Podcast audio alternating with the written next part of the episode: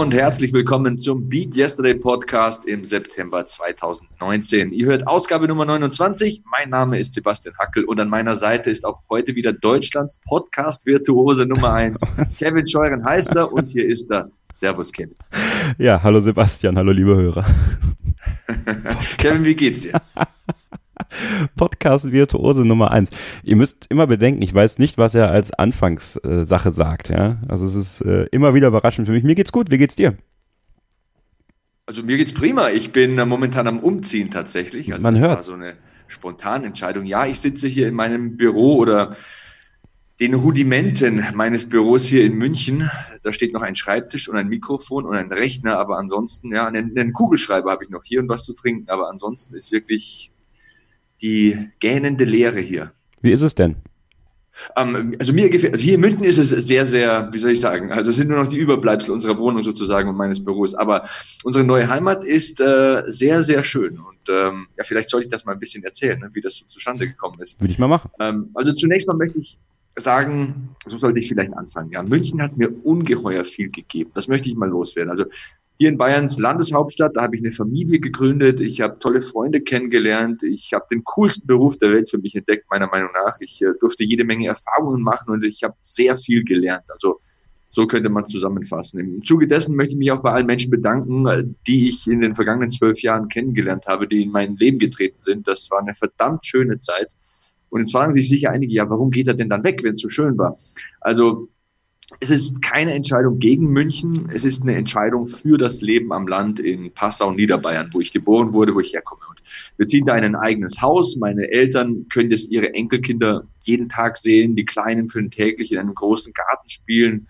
Wenn ich da mit meiner Frau auf unserer Dachterrasse sitze, dann habe ich das Gefühl, dass wir stressfreier, ruhiger, entspannter und vor allem besser leben. Ich denke, ja, hier könnte man das Stichwort Lebensqualität in den Raum werfen. Und das Ganze kam eigentlich ziemlich, wie soll ich sagen, kurzfristig zustande. Ich, ich habe ja diesen Traum oder diese Vision vom Leben am Land schon ein paar Jahre gehabt und meine Frau wollte immer nicht so recht. Und dann äh, habe ich zu ihr immer gesagt, ja, warum, warum willst du eigentlich nicht? Woran hakst denn? Oder woran liegt's denn? Was können wir denn machen, dass es dir vielleicht schmackhaft wird, das Ganze? Und dann hat sie gesagt, ja, ich will halt keine Hausfrau am Land werden, ich möchte halt einen Job haben. Und dann sage ich, bewirb dich halt mal. Ne? Und sie bewirbt sich, und das ist Mittwoch, auf eine Stelle in Passau, die er sie zugesagt hat. Und am Freitag um 11 Uhr war das Vorstellungsgespräch zu Ende und sie hatte eine definitive Zusage. Wow. Dann kommt sie heim, ja, super, also besser geht's eigentlich nicht. So, dann kommt sie heim, total im Ruhepuls sozusagen, also überhaupt nicht aufgeregt, was eigentlich total unüblich ist, wenn man ein Bewerbungsgespräch hat. Und ich sage so, ja, jetzt ziehen wir aufs Land, oder? Wir haben da ein Haus, die Kinder können bei Oma und Opa spielen, der Kindergarten ist nur 100 Meter weg, die Schule 50 Meter. Wir haben eine Bushaltestelle gegenüber, wir, wir, haben, wir können alles zu Fuß machen und haben hunderte Quadratmeter Garten zur Verfügung und so weiter. Ähm, woran hakt es denn jetzt? Warum schaust du denn so? Warum bist du so wenig aufgeregt und so, so, so wenig freudig? Dann sagt sie, ja, was machen wir mit den Kindern? Dann sage ich, ja, soll ich mal anrufen im Kindergarten? Ja, dann rufe ich ihm im Kindergarten an, nehme das Telefon so, in die Hand und äh, dann sagt die Sekretärin da im Kindergarten, ach, du bist ja der Hackel, Sebastian, die kenne ich ja noch von früher, hat sie gesagt. und äh, ja, da, das bringst die Kinder einfach vorbei am ersten Tag. So, dann war das auch geritzt. Dann ist meiner Frau das Ganze so ein bisschen die Schuppen von den Augen gefallen irgendwie. Dann sagt sie, ja, eigentlich gibt es keinen Grund mehr in der Großstadt zu bleiben. Ne? Haben, hätten wir eigentlich viel mehr Lebensqualität. Ich hätte einen coolen Job jetzt, Kinder wären untergebracht. Was ist mit dir? Dann sage ich, ja, mei, ich arbeite beim Fernsehen. Ich muss zwei, dreimal in der Woche nach München fahren, aber andere müssen jeden Tag pendeln. Also eigentlich ist mein Leben dann nicht so furchtbar schlecht. Ne? Wie weit ist das Ja. von München entfernt, wenn ich fragen darf? 190 Kilometer, würde ich mal meinen. Und ja, dann war die Entscheidung gefallen. Dann Okay. war die Münze gefallen sozusagen. Und ähm, ja, beruflich, wie gesagt, ändert sich für mich nicht viel. Ich muss ab sofort zwei bis dreimal pro Woche nach München pendeln, um dort meine Sendungen aufzunehmen und meiner Arbeit nachzugehen.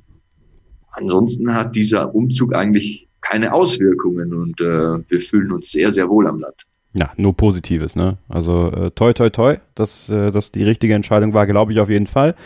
Aber dass ihr euch da gut einlebt, ist ja dann doch äh, noch eine Umstellung. Aber ich glaube, gerade die Kinder werden es genießen, bei den Großeltern zu sein. Äh, du genießt es sicherlich auch. Ja, das ist, äh, das weiß ich. Du bist ein absoluter Familienmensch und ja, umso schöner, dass ihr da jetzt äh, was gefunden habt und dass auch deine Frau da einen Job gefunden habt. Und dann bin ich gespannt, was in den nächsten Monaten so vom äh, ja zurück einleben in die Heimat erzählst, weil das ist ja für viele, glaube ich, auch ein, ein ganz prekäres Thema, gerade so, wenn sie mal weggezogen sind oder wenn sie dann ins Studium gehen. Also ich persönlich kann mir noch nicht vorstellen, zurück in meine Heimat nach Borken im Münsterland zu ziehen.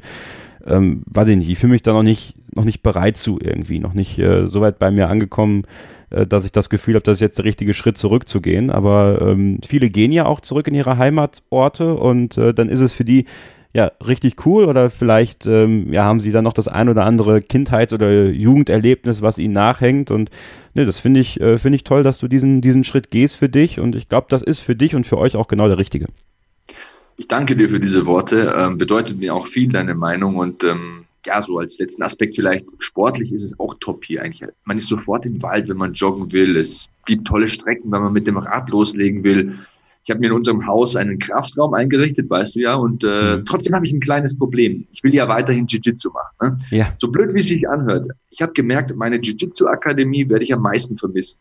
Deswegen werde ich an den Tagen, so habe ich mir das ausgedacht, an denen ich in München arbeite, ins Training gehen. Also ich will hier weiterhin mit den Jungs und Mädels von meinem Hutton-Gym äh, trainieren und ich habe auch schon mit einer Trainingsgruppe in Passau Kontakt aufgenommen, die Brazilian Jiu-Jitsu praktiziert und mal sehen, wo das hinführt. Hoffentlich kann ich das weitermachen. Also das ist tatsächlich so ein Ding, das ich unbedingt weitermachen will, das mich hier in München sehr bereichert hat, das mir sehr viel Spaß gemacht hat, sehr viel über mich beigebracht hat. Und ähm, Jiu-Jitsu ist ein sehr schöner Sport, den ich unbedingt weiterhin betreiben will. Wie? Aber ansonsten, ja, ich äh, glaube, das wird was. Und ich werde auch weiterhin hier im Podcast äh, berichten, wie es denn wie es denn da so zugeht am Land, ne? Und Gibt's ob das ganze da, Fahrt aufnimmt. Gibt es in der DSL? Ähm, mein Vater hatte tatsächlich Probleme, aber es wird ja besser. Ne? So in Deutschland allgemein ist ja ein bisschen die Bewegung spürbar, dass äh, Internet doch besser wird. Ich, ist ja immer komisch, ne? wenn ich irgendwelche Kampfsportler oder Wrestler aus Amerika ähm, interviewe, dann sagen die immer, also nirgendwo ist das Internet so schlecht wie hier in Deutschland. Das ist ein tolles Land, man kann super essen, man kann schnell reisen, Hotels sind super komfortabel, Menschen sind nett und äh, wirklich auch fortschrittlich. Aber das Internet ist so schlecht, wenn man mit der Familie irgendwie, ähm, keine Ahnung, skypen will oder Videotelefonieren will, äh, dann bricht das tausendmal ab und so weiter. Also ich glaube, da haben wir in Deutschland tatsächlich noch Nachholbedarf, aber auch das wird irgendwie werden und wo ein Wille ist, ist ein Weg. Soll ja bayerische Minister geben, die das vorantreiben wollen. Ja, ähm, Natürlich. Ja, wer sonst? Ähm, ja, ich bin, ich bin, ich bin sehr gespannt. Also ähm, wie ist denn das eigentlich? Das interessiert mich jetzt einfach mal ganz persönlich bei dir, wenn du gerade im Aufbau bist für deine verschiedenen Gürtelfarben und so beim Jiu-Jitsu, wenn du dann das Gym wechselst, äh, verändert sich da irgendwas? Kannst du da daran ansetzen? Gibt es da irgendwie sowas wie ein Zeugnis, was du mitbekommst von deinem alten Jiu-Jitsu-Lehrer und das Ganze dem neuen vorlegen oder wie muss man sich das vorstellen? Also mein äh, Professor, so nennt man das im okay. Jiu-Jitsu, ähm, der Hans, ähm, ist der, der mich nach wie vor graduieren wird. Ich werde zweimal im Jahr zu den Graduierungszeremonien nach München kommen und wie gesagt auch jede Woche hier trainieren, ob es nun einmal ist, zweimal oder dreimal, je nachdem, wie viele Sendungen ich habe und wie viel Zeit ich übrig habe. Aber ich werde bei ihm weiterhin trainieren und er wird mich weiterhin graduieren. Das Training in Passau oder wo es dann auch immer stattfinden soll, ist dazu da, um mich fit zu halten, um einfach auch vielleicht mit anderen Gegnern zu sparen, um da neue Dinge zu lernen und die Fähigkeit ein bisschen zu schärfen und auch natürlich zu erhalten. Ne? Denn wenn du immer zwei Wochen nichts machst und dann wieder mal zwei Tage trainierst, das ist kein Trainingsrhythmus, auf den sich aufbauen lässt. Und ich möchte vielleicht auch im November, da habe ich nicht so viele Wochenendsendungen, mal mein erstes Turnier kämpfen. Dann wäre ich fast ein Jahr dabei. Ich bin dann immer noch in der Weißgurtklasse und es wäre nicht so überwältigend, wenn man sein erstes Turnier vielleicht auch in der offenen Klasse kämpft. Das wäre natürlich dann ja, mit weniger Siegchancen ausgestattet, das Ganze. Also ich möchte, wie gesagt, noch ein Turnier kämpfen in äh, diesem Jahr oder Anfang nächsten Jahres, je nachdem, wie es jetzt mit dem Umzugsstress aussieht und wie sich das mit meinem Job im Fernsehen vereinbaren lässt. Das hat natürlich Priorität, da kommt das Geld her. So ist es nun mal einfach. Um, ähm, aber ja, das ist so ein Ziel, das ich habe. Und auch das möchte ich hier im Podcast immer wieder beleuchten, wie es denn da aussieht. Ich möchte auf jeden Fall dranbleiben. Nächstes Jahr den blauen Gürtel dann vielleicht machen und äh, mal sehen, wo die Reise hingeht. Hol mal deinen Professor in die Show. Können wir gerne machen. Wenn der Bock hat. Also das würde mich mal interessieren. Da hat er mal auch äh, aus erster Hand so ein paar Eindrücke, wie du dich schlägst und vielleicht auch den ein oder anderen Tipp für euch da draußen. Also ja, warum eigentlich nicht? Ne? er hat immer, immer sehr gute Tipps, die sich auch äh, fürs Leben anwenden lassen. Ja. So ein Spruch von ihm ist zum Beispiel, wer sich ärgert, kann nicht lernen. Also man muss Stimmt, ja. auch damit zurechtkommen, dass vielleicht ein anderer dich mal zur Aufgabe zwingt oder einfach besser ist und du musst das hinnehmen, du musst es analysieren, für dich die notwendigen Verbesserungen vornehmen und äh, da ist, steckt viel Wahrheit drin. Absolut. Er sagt auch immer zu mir, ähm, ich sage immer, in welcher Gewichtsklasse soll ich denn starten und ähm, ja, soll ich Top Game oder Ground Game bevorzugen und äh, soll ich mehr auf Arme gehen oder, oder auf Würgegriffe? Sagt, dann mach dir keine Sorgen. Dein größter Feind bist du selbst. Du bist viel zu ehrgeizig. Du hast viel zu sehr den Sieg im Kopf.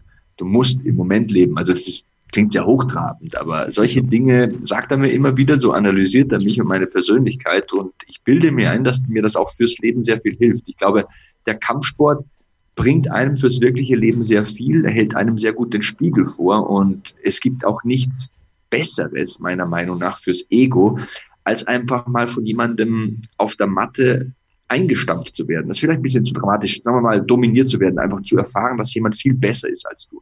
Dass du zehn Minuten, zwölf Minuten, eine Viertelstunde lang nichts ausrichten kannst, dass du einfach über, ums Überleben kämpfen musst, dass du strampeln musst und weit weg bist vom Sieg. Du musst einfach nur zusehen, dass du irgendwie im Rennen bleibst. Denn ich glaube, das ist so im Zeitalter, in dem wir heute leben, wo jeder anonym mit irgendeinem coolen Usernamen im Internet äh, Leute diffamieren und schikanieren kann, eine sehr, sehr gute Erfahrung, wenn man einfach sich der Realität stellt und auch ja mal verliert und damit zurechtkommt. Ähm, ich will da gar nicht zu weit ausholen, aber ich glaube, vielen Menschen, die so ins Internet, äh, im Internet rumtigern, um andere äh, fertig zu machen und da ihre Daumen nach unten zu halten und negative Kommentare abzugeben, denen wird es vielleicht mal gut tun, ähm, sich auf der Matte zu tummeln und mal was zu lernen von jemandem, der halt, keine Ahnung, 15, 20 Jahre mehr Kampfsporterfahrung hat und die die Leviten liest sozusagen. Das ist eine sehr, sehr gute Erfahrung, eine sehr reinigende Erfahrung für die Seele. Ja, also deswegen würde es mich umso mehr interessieren, was er so zu, zu erzählen hat, auch für den äh, Nicht-Jiu-Jitsu-Macher, vielleicht für einen Interessierten, der einen Einstieg sucht oder sowas. Also ja, würde mich freuen, wenn er mal reinkommt. Ähm, organisier das doch mal. Und es ist ja tatsächlich so, wenn ihr die Rocky-Filme gesehen habt, ne, der Trainer von Rocky, hat ja auch immer die Lebensweisheiten für ihn gehabt, ja, die er umgesetzt hat. Das ist tatsächlich so, dass Kampfsport äh, da irgendwie eine ganz interessante Stellung einnimmt in dem Bereich. Er ist ja auch für viele Jugendliche, die auf die schiefe Bahn geraten, gefahren zu geraten oder geraten sind, ganz oft der Kampfsport ja auch etwas, was sie da wegholen kann. Das finde ich ganz interessant und sehr, ähm, ja, sehr berührend irgendwie auf, auf, auf seine ganz eigene Weise. Ja, ja, also Andreas Kranjotakis hatten wir hier mal in dem Podcast, du erinnerst dich, ist ja ein Mann, der viel mit Jugendlichen trainiert und der schildert ähm, auch diesen Effekt, dass Jugendliche dann zur Disziplin finden, eine Regelmäßigkeit bekommen ins Leben, ein Gefühl von Respekt entwickeln für andere, wissen, wann sie aufhören müssen, wann sie jemandem helfen müssen, unterstützen müssen oder wann sie auch lernen können, wann sie die Klappe zu halten haben und so weiter. Ich glaube, ähm, Kampfsport hat in Deutschland oder vor allem in unserem Kulturraum teilweise ein sehr negatives äh, Stigma, ähm, wird oft abgestempelt, aber der Kampfsport hat sehr, sehr viele gute Seiten. Das ähm, geht los bei Selbstwertgefühl, bei Selbstvertrauen, ähm, bei Selbstverteidigung vielleicht auch. Meine Güte, es gibt ja Situationen, vor allem für ich habe zwei Mädchen, ne? ich bin Vater von zwei Mädchen. Ich denke mir oft, das ist irgendwann mal, wenn die mal weggehen und so weiter. Hm. Vielleicht ist es nicht so schlecht, wenn man sich verteidigen kann. Ne? Man muss ja nicht unbedingt in die Offensive gehen und irgendwelche Leute vor der Disco verprügeln, ganz im Gegenteil. Aber es gibt eben Menschen auf der Welt, die sind ja nicht immer wohlgesonnen und äh, sich verteidigen zu können, ist manchmal gar nicht so schlecht, meiner Meinung nach. Ja, absolut richtig. Also bin gespannt, was wir in den nächsten Monaten da auch noch äh, hören werden. Ähm, ich freue mich drauf. Ähm, ja, gesehen haben wir uns nicht im August tatsächlich. Das haben mit der Gamescom nicht so ganz hingehauen, dass wir uns da getroffen haben. Aber das holen wir dann in Bälde hoffentlich nach. Ähm, wie war es denn für dich auf der Gamescom? War ja deine, deine erste so gesehen. Ja, es war für mich total faszinierend, eine neue Welt. Ich bin da eingetaucht, ich habe das alles aufgesaugt und was mir am meisten hängen geblieben ist, ist, dass die Menschen so respektvoll das Miteinander erlebt haben. Also das war irgendwie unglaublich. Die haben da sechs Stunden in der Schlange gewartet, um ein Spiel zehn Minuten Probe spielen zu können und keiner hat gepöbelt und irgendwie lief das alles so friedlich im Miteinander ab. Die haben da irgendwie fast schon gegrillt draußen am Parkplatz. Also das war total surreal, diese, diese Gamer-Szene mal kennenzulernen. Ich bin jetzt nicht der Parade-Gamer oder der, der Stunden am ähm, Videospielgerät verbringt, aber das war irgendwie eine tolle Welt. Ich habe einen sehr positiven Eindruck von dieser Szene gewonnen und es ist auch so, dass ich meine Meinung sehr geändert habe. Wir hatten ja Mirza Jahic äh, im vergangenen Podcast zu Gast und dann wurde mit diesem Wort ähm, E-Sportler um sich geschmissen und dachte ich mir immer eigentlich, ist das wirklich Sport? Machen die Sport? Sind das Sportler? Aber mittlerweile, ich habe das mal beobachtet, als Mirza an seinem Stand dann mit ähm, einem anderen Gamer das neue FIFA-Spiel gezockt hat. Alter Schwede, die haben geschwitzt, die, die Hände sind über die Controller gehuscht, ich bin gar nicht mehr mitgekommen. Das war so eine Geschwindigkeit. Ich denke, die haben weit über 100 Puls gehabt, die beiden. Also ich bin wirklich für mich zu dem Entschluss gekommen, E-Sport ist Sport, das ist Leistung, das ist ähm, Gehirnleistung, da geht der Puls hoch, der ganze Körper wird angestrengt. Das ist tatsächlich eine Leistung, die da vollbracht wird. Und auch wenn diverse Zeitungen was anderes behaupten, ich denke tatsächlich, und da habe ich mich von einem besseren be be belehren lassen, man muss ja auch immer offen bleiben für die Welt und die Entwicklungen, dass E-Sport Sport ist und das ist wörtlich zu nehmen. Absolut richtig. Und wenn ihr euch das Interview nochmal anhören wollt mit Mirza Jahic, könnt ihr das gerne machen im Archiv auf beatyesterday.org oder in eurem Podcatcher eurer Wahl. Wir sind ja überall vertreten, Spotify, iTunes, wo auch immer ihr uns sucht, findet ihr uns. Dort könnt ihr kostenlos und ohne Werbung alle verfügbaren Episoden des Beat Yesterday Podcasts nachhören, unter anderem eben mit Mirza, mit Andreas Kraniotakis, wir hatten Echo Fresh zu Gast, wir hatten äh, André Mangold zu Gast, der jetzt seine Profi-Basketball-Karriere beendet hat. An dieser Stelle alles Gute, André, für deine Zukunft. Es gibt ja einige spannende Projekte, über die wir sicherlich auch nochmal hier im Podcast reden sollten, du alter Bachelor. Und äh, auch der Gast, den wir heute haben, der wird euch sicherlich begeistern und das könnt ihr dann immer auf Abruf hören. Ich war äh, das erste Mal auf der internationalen Automobilausstellung, Sebastian. Ja, und äh, jetzt schieß mal los. Wie war es bei dir? Also ich muss vielleicht noch kurz nachschieben. Ähm, Gino habe ich auch getroffen, den hatten wir ja, ja auch hier im Podcast, ja. weil du die Gäste ähm, aufgezählt hast. Ähm, ich persönlich habe ja für 2K Deutschland die Bühne ge gerockt, wie gesagt, verrückte Menschen gesehen, ähm, diese Computer- und Videospielmesse einfach mal aufgesaugt, habe dann auch noch Party gemacht mit den Rocket Beans, die hatten wir ja auch schon hier im Podcast. Aber jetzt erzähl du mal, wie war es auf der IAA? Ja, spannend. Wir waren ja am ersten Pressetag da. Im Rahmen meiner Ausbildung durfte ich da mit und äh, durfte da ein bisschen Spaß haben auf dem Instagram-Kanal von meinem Verlag, vom Hehl Verlag. Und ähm, das hat sehr viel Spaß gemacht, muss ich sagen. Eben, es war auf jeden Fall mal interessant zu sehen, welche Pressevertreter da so rumlaufen äh, für, für Automobilsachen und äh, wie auch die, die Menschen, die rund um diese Messe arbeiten, äh, so ticken, aussehen, äh, sie zu beobachten, wie sie sich in diese teuren Schlitten setzen und sich schon vorstellen, boah, den kaufe ich mir irgendwann. Da. Und äh, sich dann auch äh, ja genauso dann auch irgendwie präsentieren, wie so Gocke. Ja, ist total witzig gewesen. Hat sich einer in so ein, also der neue ähm, Porsche Taycan äh, Sport wurde vorgestellt, dieses, äh, dieser, dieser E-Sport-Schlitten von äh, Porsche. Ähm, und hat sich dann da reingesetzt und so richtig, also so richtig schmierig eigentlich. Und hat sich da reingesetzt und hat so richtig über die ganzen Armaturen gerieben. Weißt du, Sebastian, machen, die machen das ja so, ne? Die reiben dann so über die, über die Armaturen. Machen die das so? Ja. Ich weiß es nicht. Ja, und die, die, die, der verstellt so vor, wie er so den, den Schallknüppel bedient und das Lenkrad so gepackt und war so richtig ah, so. komm her, das schöne Sau. Genau. So richtig in the zone. hatte Spaß.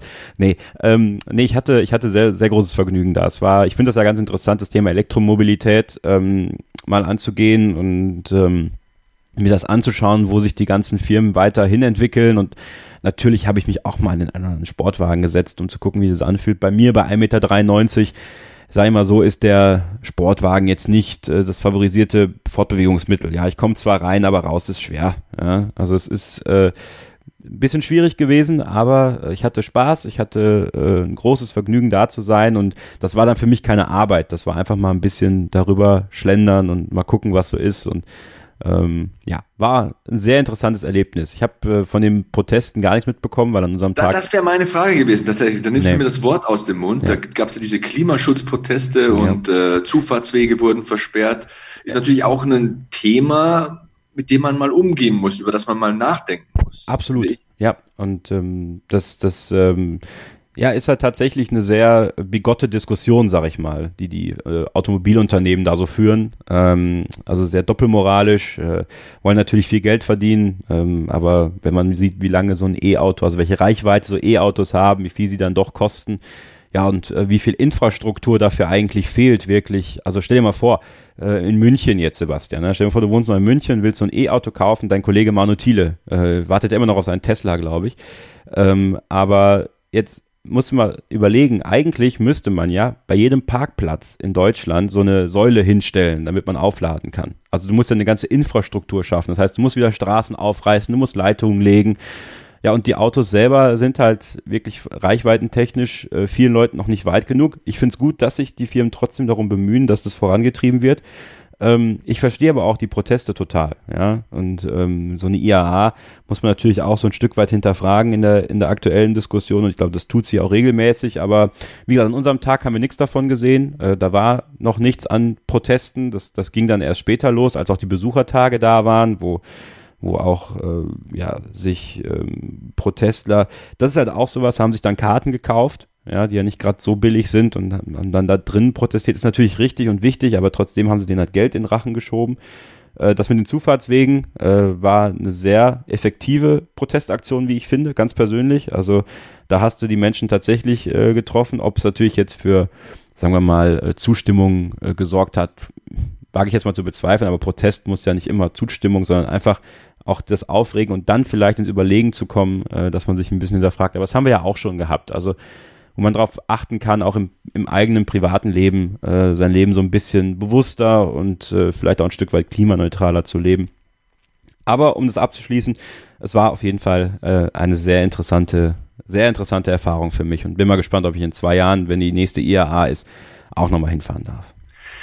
Ja, dazu hätte ich natürlich auch einiges zu erzählen. Ich glaube, das wird vielleicht sogar den Rahmen sprengen. Aber ganz kurz, ähm, ich habe mir über dieses Thema ja auch sehr viele Gedanken gemacht. Fahre ja selbst auch ein Hybridauto, also so ein bisschen das Beste aus zwei Welten, halb Benziner, halb Elektro. Und wo du das so erzählst, da fällt mir ein, ich habe ja damals diesen Podcast gehört. Also Joe Rogan ist ja mein äh, Lieblingspodcaster, da verpasse ich keine Ausgabe, mein Lieblingskommentator auch. Und äh, in seiner Joe Rogan Experience war Elon Musk mal zu Gast, also mhm. der Tesla-Chef. Und äh, abgesehen davon, dass es sehr witzig war, weil sie beide Gras geraucht haben, was ich nicht unbedingt erwartet hätte von einem äh, Vorstand oder von einem Oberhaupt eines so großen Unternehmens, sind da sehr, sehr viele Sachen auf mich eingeprasselt. Also Elon Musk, man hat gemerkt, das ist ein wahnsinnig intelligenter Mensch und ich habe gemerkt, dass ich einfach viel dümmer bin. Also das muss man einfach ganz klar sagen. Wenn so ein Mensch spricht mit so einer Vision, mit so einer Zukunftsvorstellung, dann merkt man erstmal, wie dumm und eingeschränkt man in den eigenen Visionen und äh, Vorstellungen ist und deswegen höre ich da einfach nur zu, wenn ich da pendle oder mit dem Auto irgendwo hinfahre oder mit der Bahn fahre, dann habe ich mein Headset auf und höre mir solche Podcasts an und höre einfach nur zu. Und er hat da diesen bedeutungsschwangeren Satz gesagt. Er hat gemeint, wenn wir von heute in die Zukunft gesehen alles auf Elektro umstellen würden, würde das circa 25 Jahre dauern.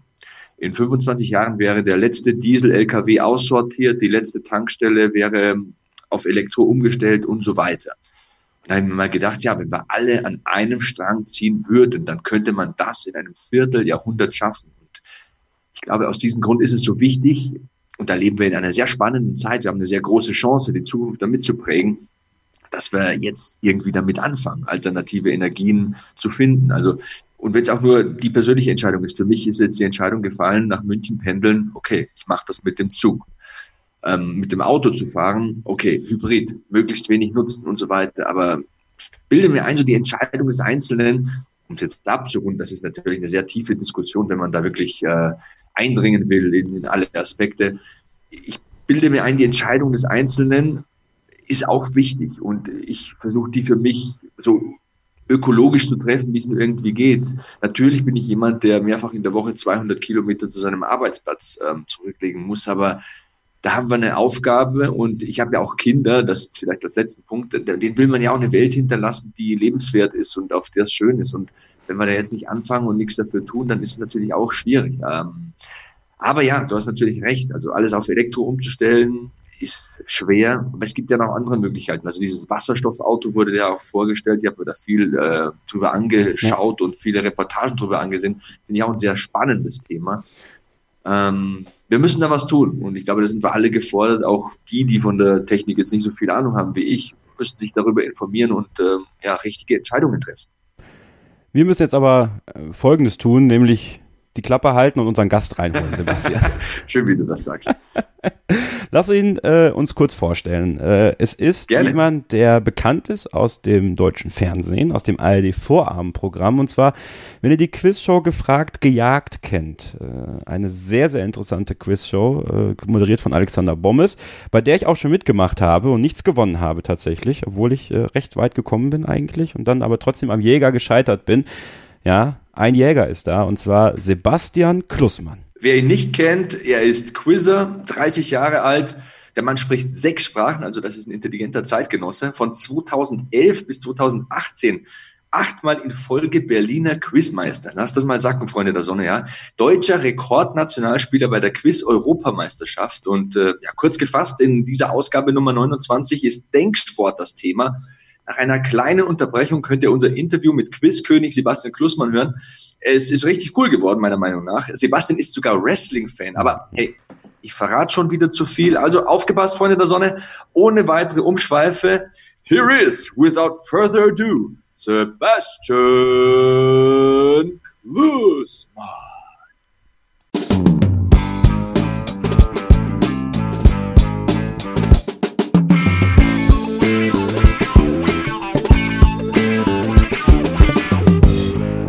Zurück im Beat Yesterday Podcast. Mein Name ist Kevin Scheuer und Sebastian Hackel ist natürlich auch dabei. Und jetzt kommen wir zu unserem Gast für diesen Monat.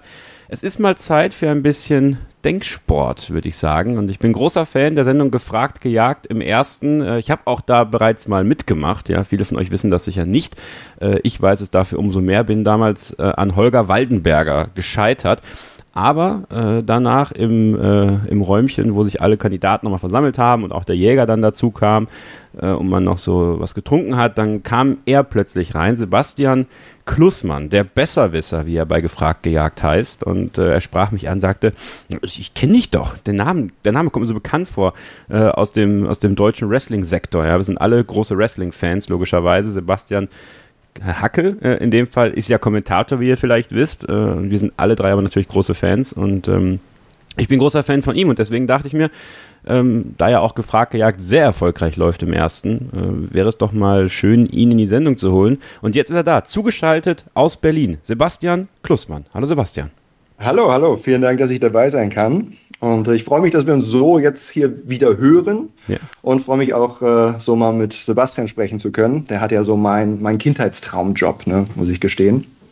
Naja, toll, ich freue mich auf unser Gespräch. Wrestling-Kommentator ist dein Kindheitstraumjob, ja? Ja, ja, war, war einer meiner großen Kindheitsträume. Ich, äh, das war ja meine erste große Liebe, das Professional Wrestling. Und äh, kann ich mir auch gut vorstellen, falls mal irgendwann mal ein Platz frei werden sollte. Du bist geboren, du bist geboren am 24. April 1989, richtig? Ja, genau. Damit bist du eineinhalb Jahre älter als ich. Ja, und äh, das ist dann sehr irritierend, äh, weil du bist, kann man eigentlich sagen, äh, der Godfather of Quiz in Deutschland, oder? ja, ich sag, ich sag tatsächlich Spaß, aber ich bin der Vater der deutschen Wettkampf-Quiz-Szene. So kann man das wohl auch bezeichnen, vielleicht durchaus irritierend bei dem Alter. Aber es gab nun mal keine Wettkampf-Quiz-Szene vorher und das musste jemand kreieren und dann war ich es einfach. Ich fühlte mich berufen. Ich empfand es als Lücke. Gibt ja Schachturniere, gibt äh, Bridge-Turniere, äh, Scrabble-Turniere, aber eben keine Quiz-Turniere, obwohl so viele Millionen Menschen das ja spielen von der Couch aus oder am Smartphone. Und dann habe ich das einfach mal ins Leben gerufen. Wie, wie, wie kam diese Leidenschaft zum Quizzen? Also erzähl uns mal ein bisschen was über dich. Äh, unsere, unsere Hörer, die dich vielleicht nicht so kennen, wollen dich mal kennenlernen. Äh, du kommst aus Berlin, du bist da geboren, du lebst in Berlin. Ähm, aber was hat dich umgetrieben in der Jugend? Was hat dich zum Quizzen gebracht und, und was machst du sonst so?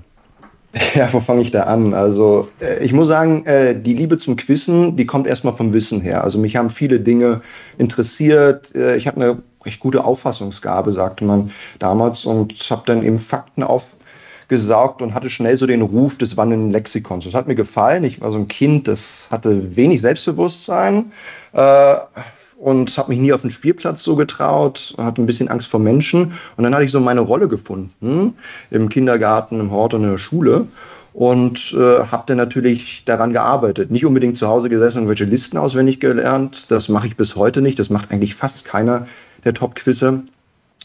Aber dann hat das so seinen Lauf genommen. Mir haben dementsprechend natürlich auch Quiz-Sendungen gut gefallen und habe das immer geschaut, unter anderem mit meiner Oma immer nachmittags. Das lief ja dann so auf, auf Sat 1 und äh, anderen Sendern Mitte, Ende der 90er. Und zumindest was das Quizzen betrifft, habe ich dann etwas im Internet gequizt und dort, dort entdeckt, dass es so wie eine Weltmeisterschaft gibt. Dachte mir, mache ich doch mal mit. Den Organisator angeschrieben und gesagt, naja, kommt doch nächstes Jahr einfach nach Berlin. Gesagt, getan kam er mit, mit den Fragen und äh, man muss sich das wirklich so damals vorstellen, wir waren 13 Leute, das war ein kleiner Raum, das ist nicht wie heutzutage, das war eine ganz, ganz kleine Hardcore-Szene, damals aber schon mit Kollegen, die heute mit mir in der AD zusammen auf die Jagd gehen, bei Gefragt gejagt, unter anderem Sebastian Jacobi und Manuel Hobiger. Und äh, da habe ich Blut geleckt, bin zur Europameisterschaft gefahren, ähm, habe dann im Nationalteam gespielt, das war in Mittelengland, äh, in Derby und äh, waren eigentlich nur die, die 100 Cracks Europa gefahren. Das hat mir auch ganz schön die Augen geöffnet. Und äh, habe dann ein Jahr später den Deutschen Quizverein gegründet. Also der DFB des Quizens, wenn man so möchte. Sind mit acht Leuten gestartet und jetzt sind wir so knapp 600 äh, Mitglieder, ähm, weit mehr Spieler noch, deutschlandweit verteilt auf über 30 Standorte. Und äh, dazwischen ist viel passiert, unter anderem mit der Fernsehsendung. Also äh, surreale Geschichte, vor allem wenn man sich halt äh, jetzt mal Bilder anschaut, wie wir früher damals gestartet sind. Also es ist äh, war nicht zu denken, wenn man jetzt äh, fragt, ja, was, was wirst du mal? Man konnte ja nicht sagen, ich werde Profi-Quizzer. Was macht man denn mit dem ganzen Wissen, ob nun unnütz oder nützlich? Ja, Profi-Quiz ist ja das eine, ne? aber du bist von 2011 bis 2018 achtmal in Folge äh, Berliner Quizmeister sozusagen geworden. Also du bist ja der Beste in Deutschland. Ne? Also das ist ja also eine total krasse Geschichte. Ja, tatsächlich in Berlin bin ich durchaus mit Abstand der Beste. In Deutschland gibt es noch weitere sehr gute Quiz. Also ich spiele seit 2010 in der Nationalmannschaft und äh, wir haben eben, ich würde mal sagen, so, so ja, ein halbes Dutzend Spieler, die so um äh, die Meistertitel am Ende mitspielen. Jeder hat so seine auch Stärken. Einige sind international besser, einige sind deutschlandspezifisch besser. Und die Szene wird natürlich auch breiter und die Spitze wird breiter. Aber äh, gehört da schon zu der, zu der Spitze. Ich meine, nicht umsonst ähm, wurde ich ja damals auch als Jäger ausgewählt. Es gab ja einen Casting-Prozess. Und äh, das Interessante ist, dass die Jäger, die damals, also die, die Jäger geworden sind, auch heute noch in der Spitze wiederzufinden sind, obwohl wir so gewachsen sind, ja. Du bist auch äh, Rekordnationalspieler bei der Quiz-Europameisterschaft, habe ich gelesen. Äh, wie viele Leute sind denn da im Kader? Äh, vier, tatsächlich. Also es ist noch, äh, noch schwieriger, da reinzukommen, zumindest äh, äh, numerisch, als in die Fußballnationalmannschaft. Nein, so ganz ist es ja nicht. Wir haben ja weniger Quizze als Fußballer, aber ähm, wir sind vier und müssen dort 100 Fragen beantworten und treten also, können das gemeinsam lösen und treten dort gegen England, Belgien, Estland ähm, und äh, weitere 15, 16 Teams an. Und äh, spaßenshalber sage ich da ich bin der Lothar Matthäus des deutschen Quizsports. ja, ich kein Speicher Ich meine, ein ganz großer Fußballer, äh, egal was man über seine Person so flaxt. Ich habe nichts gesagt. Ich habe nichts ja. gesagt. Ja. Der Lodder. Ähm, jetzt muss man natürlich die Frage stellen, was macht einen, einen guten Quizzer aus? Also was, was macht dich als Quizzer so besonders? Ja, das sind, glaube ich, so ein paar Zutaten. Äh, zunächst einmal braucht man unheimliche Neugier. Äh, man muss sich motivieren können gewisse Themengebiete erforschen zu wollen, mehr darüber lernen zu wollen, muss da so eine gewisse geistige Erregung spüren, wenn man neue Themengebiete entdeckt und so gut wie nichts darüber weiß. Dann muss man geschickt die auch verknüpfen können, so dass man die natürlich auch im Kopf behält, weil was bringt es mir, wenn ich heute etwas lerne und nächstes Jahr schon wieder vergessen habe? Da gibt es natürlich gewisse Tricks und Methoden, aber anders als Gedächtniskünstler haben wir nicht diese eine Methode, die wir nutzen, ähm, um äh, langfristig uns an Dinge erinnern zu können, sondern das ist ein Sammelsurium an verschiedenen äh, Dingen, die wir, die wir beherrschen, auch alle unterschiedlich. Ich versuche mir viel zu visualisieren, verschiedene Themengebiete miteinander zu verknüpfen und wirklich das Entscheidende ist, immer neugierig sein und immer mit Augen, also ich muss jetzt tatsächlich eine Phrase bedienen, aber mit offenen Augen durch die Welt gehen. Aber erst dann nehme ich wahr, was ich noch nicht weiß, weil darum geht es ja im Prinzip, das Wissen zu erweitern. Und äh, ja, das glaube ich ist ganz, ganz erfolgreich mir gelungen, aber das geht natürlich auch nur, nur dann, wenn man, naja, ähm, so ein bisschen auch äh, so eine Identität hat, äh, also sich selbst so sieht, dass man jemand ist, der über ein großes Wissen verfügt oder verfügen möchte. Das heißt, äh, oftmals ist es entscheidend, wenn jemand an die Sache rangeht und sagt, naja, ey, ich kann mir sowieso nichts merken oder ich habe ja gar keine Ahnung von Erdkunde oder Sport oder Literatur. Äh, wenn man sich so selbst sieht, dann wird sich das wohl auch nicht ändern. Aber wenn ich halt mitbekomme, dass ich irgendwas nicht weiß oder beantworten kann, äh, dann stört mich das. Dann möchte ich dem nachgehen. Dann gehe ich auf Wikipedia oder google das. Äh, ich glaube, das sind so die, die Hauptzutaten, um langfristig sein Wissen erfolgreich ausbauen zu können. Kann man da deiner Meinung nach immer einsteigen? Also bietet es sich an, da auch in jungen Jahren anzufangen? Oder ist es äh, anders als in anderen Sportarten, dass man da zum Beispiel auch mit 40 noch äh, reinkommen kann?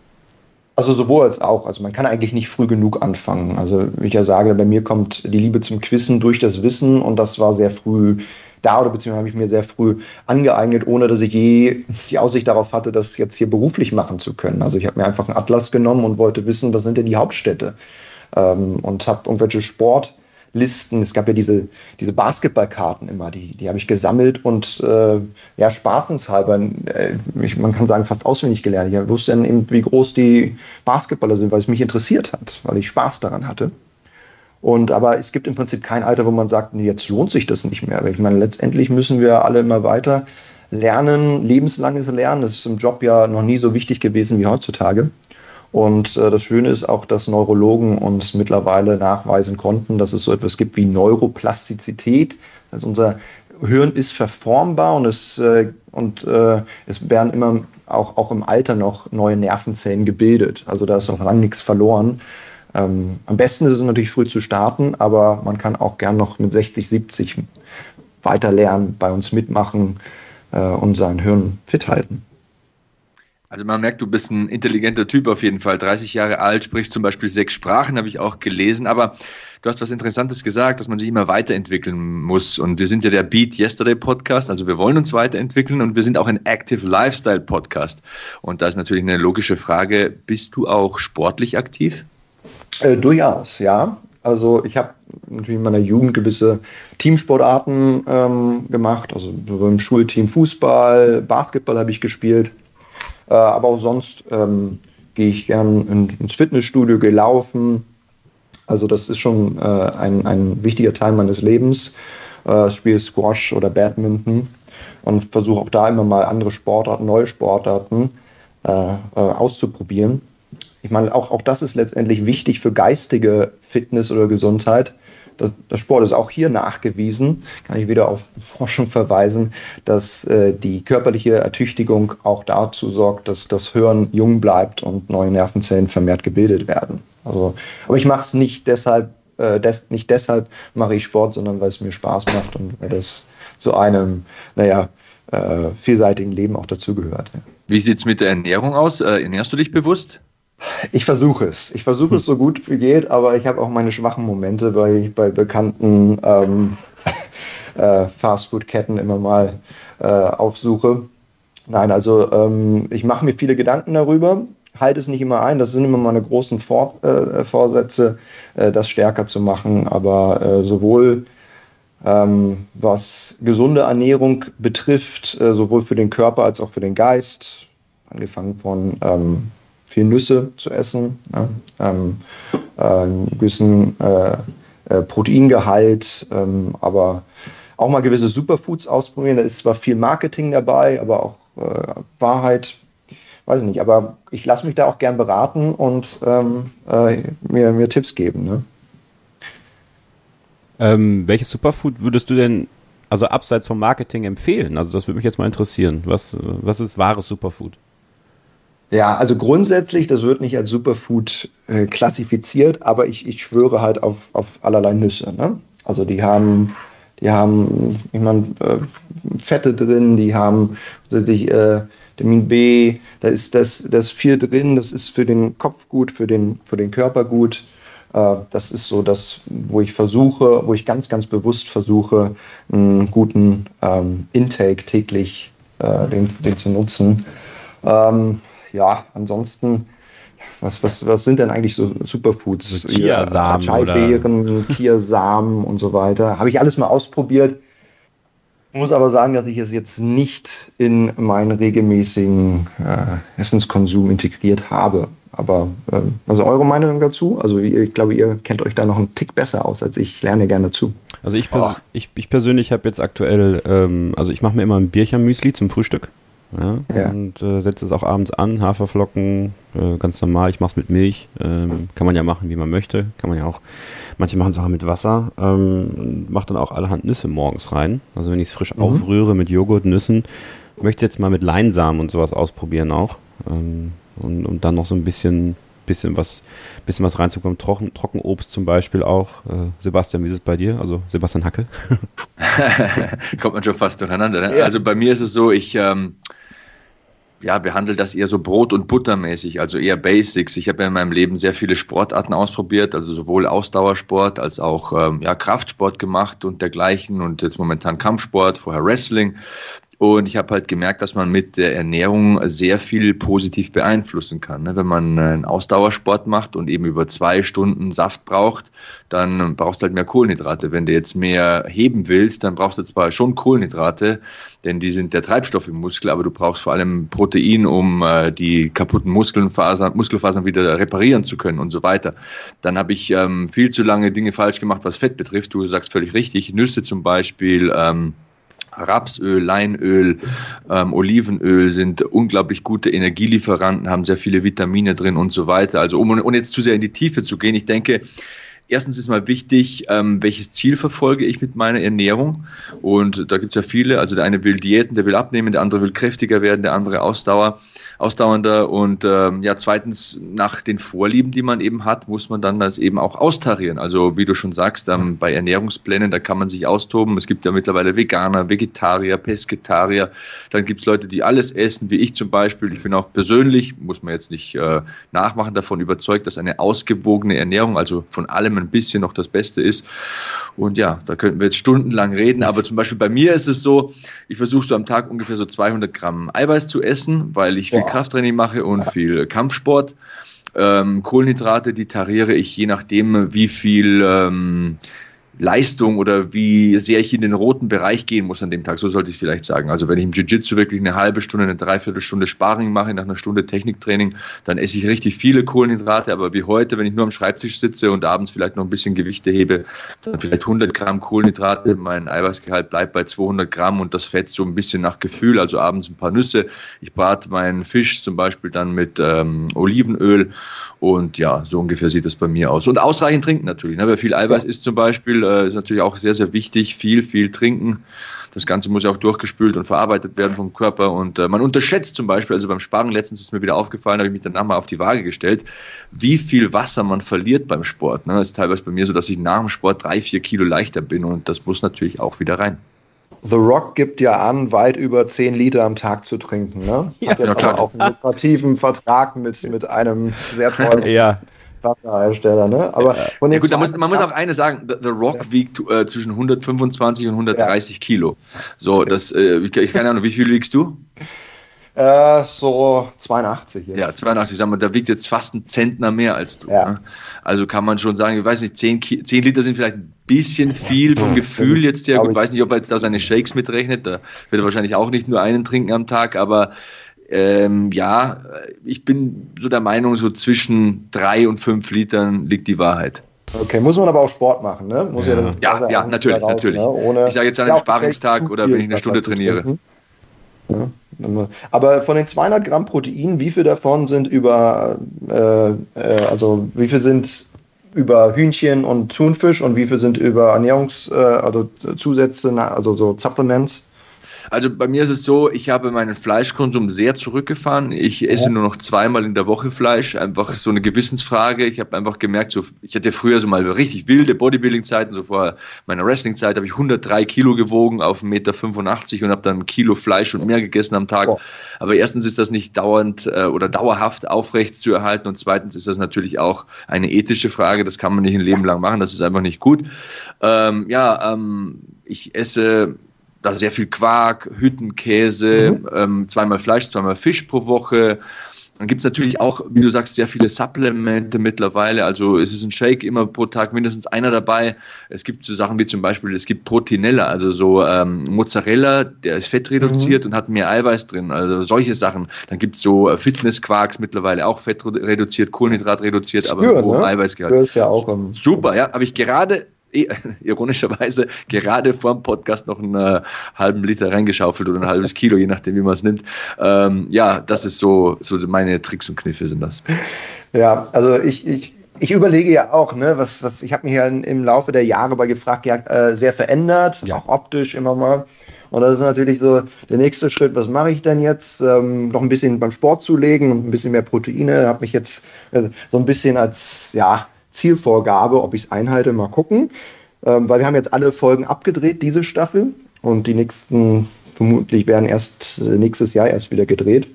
Und jetzt habe ich mich etwas tatsächlich auch mit Thunfisch eingedeckt. Soll auch sehr gut sein. Ja.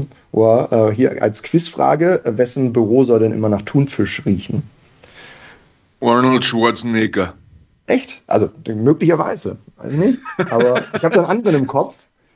Ich habe keine Ahnung. Vince McMahons Büro soll immer nach Thunfisch riechen. Ich kann ich nicht sagen, kann ich nicht sagen. Ähm, kann ich nicht bestätigen. Kann aber gut sein, aber denn Thunfisch ist tatsächlich ein sehr ähm, eiweißhaltiges Lebensmittel, kaum Kohlenhydrate, kaum Fett drin. Ähm, ich kann sehr viel Thunfisch essen, habe das auch früher gemacht. Mittlerweile ist es auch so ein bisschen, ich werde ja älter und besonnener und dann hat man zwei Kinder und dann denkt man, welche Welt hinterlässt man den ja. Äh, Kindern und da kann man nicht alle Thunfische ja. auffressen, sondern da muss man ein bisschen bewusster leben und ich reduziere das auf ein paar Döschen so im Monat, aber früher habe ich wirklich Thunfisch ohne Ende gegessen, da ich den tatsächlich auch wie eine Katze essen kann. Mir wird nicht übel, ich kann da nicht zu viel essen und ich kann zu jeder Mahlzeit Mahlzeit essen. Ist nicht jedermanns Sache, aber ja, für Kraftsport, Bodybuilding, Fitnessstudio und so weiter ist der Thunfisch ein gutes äh, Ding. Ich habe gehört, ja. Vince McMahon will immer ein Steak haben. Es muss, es muss, immer, es muss immer ein Steak äh, ihm auf sein Büro gebracht werden. Komm, machen wir doch eine offizielle Frage an unseren Gast raus. Wrestling-Fan, ne, wenn wir schon beim Thema ja. äh, sind. Seit, seit, wann bist du Wrestling-Fan und wie intensiv bist du Wrestling-Fan? Bist du immer noch Wrestling-Fan und äh, wann sehen wir uns mal bei einer Show? oh, hoffen, hoffentlich sehr bald, wenn das jetzt eine Einladung ist. Also ähm, seit wann bin ich es? Mitte der 90er. Ich bin ja 89, ich glaube, es war 95. Tatsächlich meine erste Show, die ich gesehen habe, lief auf Eurosport und das muss japanisches Wrestling gewesen sein. Und ich kann mich noch an Hiroshi Hase erinnern. Dann habe ich das meinem Großvater gesagt und der hat in die Fernsehzeiten geguckt und angefangen, Wrestling aufzunehmen mit VHS. Und von da an war ich infiziert. Und äh, vor allem bei der, das muss so die zweite, dritte Show gewesen sein, die ich gesehen habe, da ist es um mich geschehen, denn da habe ich Hulk Hogan gesehen. Das liegt auch daran, dass ich so eine Hasbro-Figur hatte und äh, mir die irgendwann mal ausgesucht aber unwissend, dass das Wrestling ist. Und dann auf einmal erscheint dort die Person in äh, Fleisch und Blut. Ja, und das war dann Liebe wirklich auf den ersten Blick. Und ich bin und war sehr, sehr intensiver Wrestling-Fan. Also das kann ich gar nicht in Worte fassen. Also ich habe immer, das ist meine erste Liebe gewesen. Ich habe am Tag durchschnittlich sicherlich zwei Stunden damit verbracht, Wrestling zu gucken, darüber zu lesen. Irgendwann wurde ich natürlich so ein, was viele abschätzig sagen, Smart Mark, aber ich habe alles Mögliche gelesen, was man so lesen konnte, vom Wrestling Observer bis, ich habe zeitweise dem, dem größten Wrestling-Journalisten, möchte, äh, immer Ergebnisse aus Deutschland geschickt und hatte dann mich über Wrestling-Geschichte gelesen, die Territories äh, 50er, 60er, 70er Jahre und äh, bin dann aber auch tatsächlich immer natürlich zum europäischen Wrestling und zur WWE selbstverständlich auch, aber ähm, immer zum europäischen und war dann einige Jahre auch in der German Wrestling Federation aktiv, nicht als Wrestler redend, sondern als, ja, äh, als der, der den Ring aufgebaut hat, der die Kamera gehalten hat, auch mal als Ringsprecher mit 18 und habe da auch noch äh, einige Freundschaften, unter anderem äh, bin ich gut befreundet mit Pascal Spalter, der ja einer der Top äh, Heavyweight Wrestler äh, in Deutschland ah. und Europa ist ähm, habe ich euch, bin ich auch schon mal begegnet im Ring. Also unsere Wege haben sich schon gekreuzt. Das ist ein guter Kerl. Also falls er das jetzt hört, äh, liebe Grüße, Pascal. Du, ähm, Sebastian, Wrestler haben ja so ein Game-Face, wenn die rauskommen. Ne? Die schauen grimmig, The Rock zieht die Augenbraue hoch und so weiter. Haben den Quizzer, wenn sie an einen Quiz gehen oder eine wichtige Show haben, auch so ein Game-Face? Hast du das Gefühl, jetzt rutsche ich in einen anderen Charakter rein? Das ist jetzt mein Wettkampfcharakter und ich bin vielleicht auch ein bisschen arrogant, um die Konkurrenten hm. zu verunsichern und so weiter? Ich füge da mal also, was, ich füge da mal ganz kurz was an. Ja. Äh, da merkt man, dass Sebastian Hackel jetzt nicht so oft gefragt gejagt guckt. Denn jeder, der Sebastian Klussmann kennt und seine Wrestling-Affinität kennt, der sieht sehr viel, wir würden sagen, Gimmick in dem, was er so macht, würde ich sagen, oder? Absolut. Also ich muss gestehen, äh, ich habe mir da viel abgeguckt, unter anderem die Augenbraue. Ja, ich äh, immer wenn ich Kandidaten rausschmeiße, dann ähm, hebe ich äh, meine rechte Augenbraue und das ist natürlich, äh, das ist natürlich von The Rock abgekupfert, aber mit viel Respekt. Und ich muss sagen, The Rock war einer dieser Wrestler, die ich früher so gehasst habe, aber er hat genau damit seinen Job erfüllt. Ja, also großartiger Heel, wie man im Wrestling sagt, ein Bösewicht. Und äh, ja, da ist, ich meine, ich setze mich nicht hin und sage, was kann ich jetzt machen? Viel von dem passiert dort einfach so. Aber es ist schon so, dass ich glaube, ähm, ich spiele eine sehr überhöhte Rolle meiner selbst. Überspitzt, weil man rausschreitet zu der Musik, setzt sich auf einen Stuhl und blickt herab, das macht einfach was mit einem. Aha. Nicht nur der Adrenalin, der da ist und die Vorstellung, dass einen jetzt zweieinhalb Millionen Menschen im Fernsehen gucken und wir haben ja auch zum Glück Zuschauer vor Ort, die Stimmung machen und die Tatsache, dass man eben dort angekündigt wird als der, der alles weiß und der Bösewicht. Aber da, das spielt schon eine große Rolle in meinem Mimik, Gestik, Spiel, in der Art und Weise, wie ich dort auftrete. Wrestling ist ein ganz, ganz entscheidender Entertainment-Background bei mir.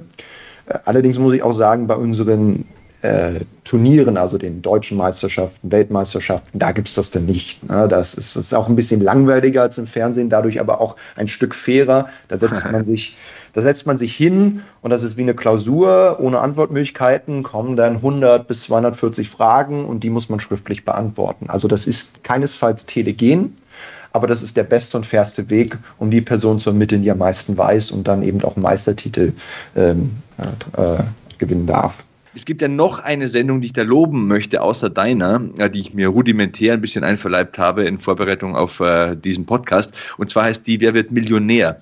Und ich habe mir überlegt, wenn ich jetzt den Klussmann im Podcast habe und da irgendwann mal mitmachen würde, dann würde ich dich als Joker einsetzen. Äh, stündest du zur Verfügung? Ich bin dabei, absolut, absolut. dann, dann komme ich aber einmal auch, äh, auch zu euch ins Studio, ne? Dann, dann äh, bin ich mal Gastkommentator. Du, das, wär, das ist eine Idee, das ist ein Wort. Also wenn die Bereitschaft da ist, vielleicht kann ich was machen. Absolut. Während, während Sebastian ja nicht so der Fernsehgucker ist, bin ich das natürlich umso mehr. Ähm, und äh, gefragt, ja. Lebensversicherung, Bitte? muss ich sagen. Das ist ja gefährlich, wenn ich so etwas höre. Ne? Also man muss ja sagen, für all diejenigen, die halt noch im analogen Fernsehen arbeiten, ist es immer schrecklich, wenn man hört, ich habe gar keinen Fernseher mehr, ich gucke gar doch, kein doch, Fernsehen. Doch. Also. Weil, das, weil das ist ja die Lebensversicherung, diese Quoten, davon hängt ja alles ab. Und äh, nein, aber bei mir es, hat es auch abgenommen. Ich war auch ein Fernsehjunkie, habe alles geguckt, MTV, zwei. Mittlerweile ist so diese übliche, man kommt nach Hause und macht den Fernseher an, das ist seltener geworden. Ne? Also.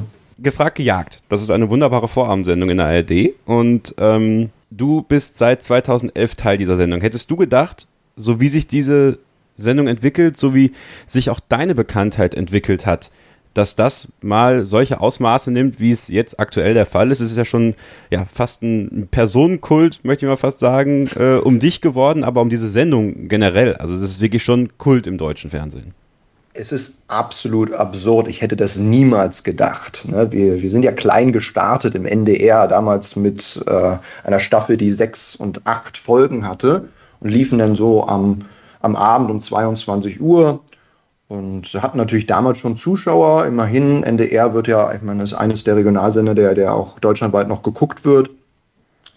Aber es ist natürlich kein Vergleich. Irgendwann sind wir aufgestiegen auf von guter Quoten um Sendeplatz, äh, den man austesten wollte, 2015 in die ARD. Von da an haben wir uns immer gesteigert. Ich muss auch sagen, ich denke zum Beispiel immer nur von Staffel zu Staffel, weil man weiß nie, ob es einbricht, ob die ARD vielleicht es anders besetzen möchte, aber es ist unglaublich, wie selbst in dieser Staffel nochmal wir Zuschauer hinzugewinnen konnten und äh, Quotenrekorde, neue Quotenrekorde feiern konnten. Nein, für, für mich war es nicht da, vor allem als wir in die AD gegangen haben wir alle gedacht, naja, ist das jetzt eine Sendung, die ist so anders, die ist so schnell, die ist auch äh, so voraussetzungsvoll, sowohl die Regeln, die Fragen, ja, wir stellen ja über 100 Fragen äh, in, in, noch nicht einmal eine Stunde. Ne? Das, ich meine, mit Wer wird Millionär bin ich auch aufgewachsen, aber das ist ja kein Vergleich. auch von der äh, Schwierigkeit der Fragen. Und dann ist da noch oben einer, und wir haben früher die Rolle noch ganz anders interpretiert und waren noch viel böser, haben nicht gelächelt. Wie nehmen die Zuschauer das an?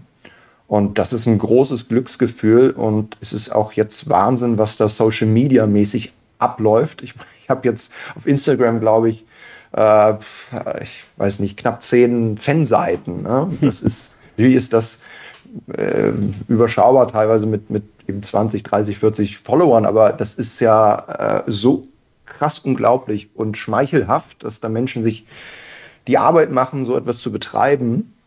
Und ich sehe das eben auch an den, an den Nachrichten, die ich kriege. Ich komme da ja gar nicht mehr hinterher, überhaupt darauf zu antworten. Es ist nach so einer Folge reichen mich eben 200, 300 Nachrichten. Äh, es ist, äh, nee, für mich, äh, also ich, ich muss mich manchmal zwicken, so ähm, um, um zu merken, was da eigentlich passiert ist. Vielleicht für euch zu Hause, wie funktioniert gefragt gejagt? Ein Kandidat tritt an, ich kann es ja aus eigener Erfahrung sagen, äh, mir war das auch ziemlich schnell klar, dass ich mich da bewerben werde, weil ähm, ich habe bei zwei Arten von Sendungen im Fernsehen bislang mitgemacht. Einmal bei Kochshows, weil die fand ich eine Zeit lang richtig, richtig cool und ich koche gerne und äh, da hatte ich Spaß dran.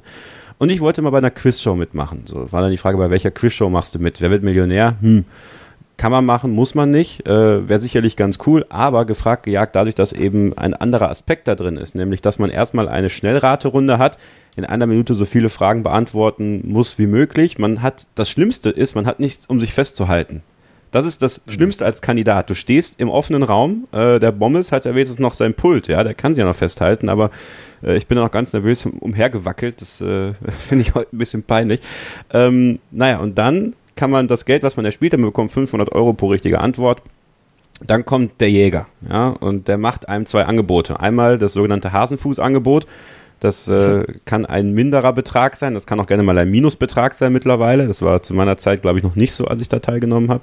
Und dann gibt es das große Geld, ja, das große Angebot, das Zockerangebot. Das habe ich natürlich damals genommen. Waldenberger hat mir 50.000 Euro geboten, da konnte ich nicht oh. Nein sagen. Also, äh, das, war, das war gut, schade, dass das nicht geklappt hat. Wir waren damals übrigens die erste Sendung, die es geschafft hat, äh, alle vier Kandidaten äh, rauszuhaben. Oh. Dann durfte ich das Finale noch spielen immerhin. Also bin ich, ist meine Folge immer in die Geschichte eingegangen. Ja, und dann spielt man eins gegen eins gegen den Jäger. Man hat, wenn man das äh, Zockerangebot äh, annimmt, noch eine Frage, die man frei hat, sozusagen, die man falsch beantworten kann. Bei einer normalen äh, Station zwei Fragen, die man falsch beantworten kann und bei der Hasenfuß-Variante drei, die man falsch beantworten kann, ohne dass der Jäger einen sofort bekommt. Ja, was macht dir eigentlich mehr Spaß? Mir persönlich, äh, muss ich tatsächlich sagen, haben diese, diese Schnellraterunden vielleicht ein Stück weit noch mehr Spaß gemacht, weil der Druck, der dann entsteht, äh, ja, der hat das Adrenalin freigesetzt, man ist voll dann doch konzentriert gewesen und diesem 1 gegen 1 Duell, das, das war schwer, aber anders, auf eine andere Art und Weise. Nun ist es für dich ja noch eine ganz andere Situation. Du musst ja dafür sorgen, dass die Kandidaten kein Geld bekommen. Ja, du musst ja dafür sorgen, dass die Kassen voll bleiben, äh, dass die GZ-Gebühren nicht an die Kandidaten gehen. Und dann spielst du ja auch nochmal das Finale in der Schnellraterunde. Was macht dir persönlich mehr Spaß und äh, was ist für dich persönlich äh, schwerer? Mhm, gute Frage. Ja.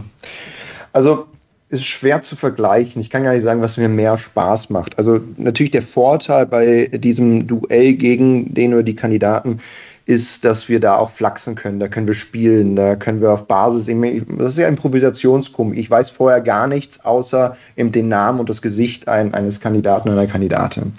Und alles andere, was da passiert, passiert einfach so. Und äh, darauf habe ich mittlerweile richtig, da, daran habe ich richtig Spaß. Also wirklich Improvisationstheater, wenn man so möchte. Eine Rolle gefunden und dann mit Kandidaten spielen im wahrsten Sinne des Wortes und mit Bommes auch. Der Schlagabtausch ist, macht immer wieder großen Spaß. Das Finale, das ist eine große Herausforderung, weil innerhalb von zwei Minuten so viele Fragen wie möglich zu beantworten, immer auch äh, in dem Bewusstsein, dass wenn ich etwas falsch beantworte, Kandidaten mich zurückdrängen können oder mir einen Punkt widerstehen können. Das, das ist schon ein besonderer Druck, weil diese Art von Quizzen, die betreiben wir nicht.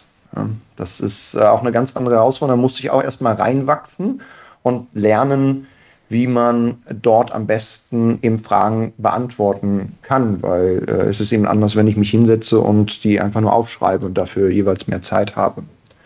Und mal läuft es gut, aber auch wir haben schlechte Tage, wo einem etwas partout nicht einfällt. Und das ist dann wirklich spannend, weil das ist das Herzstück der Sendung, wie ein Krimi. Äh, man, man weiß am Ende auch nicht, wie es ausgeht. Und wir haben schon 20 Punkte gewonnen, was wirklich ganz, äh, wirklich viel ist am Ende. Und wir haben auch schon äh, weit weniger verloren. Also man, man kann es nicht vorhersehen, kommt sehr auf die Fragen an. Und ich versuche dann immer, äh, mir also mitzulesen, obwohl wir können die Fragen ja nicht lesen, wir hören sie nur. Alexander Bommes liest die vor. Und was ich jetzt gelernt habe oder mir angeeignet habe, ist zu versuchen, einige Buzzwords vor meinem inneren Auge erscheinen zu lassen. Also ich sehe nichts mehr.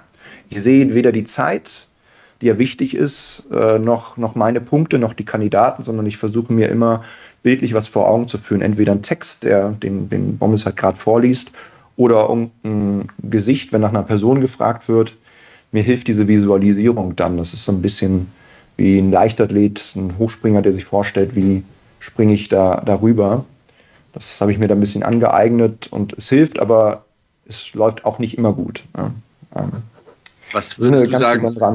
Was, gibt's, was würdest du sagen? Gibt es einen Unterschied zwischen einfach nur viel Wissen und intelligent sein?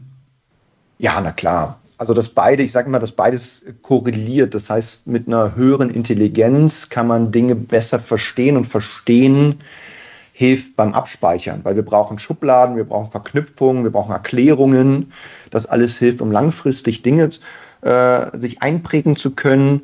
Allerdings ist der IQ und äh, wie nennt man das, der WQ, der Wissensquotient, das, ist, das sind zwei verschiedene Dinge.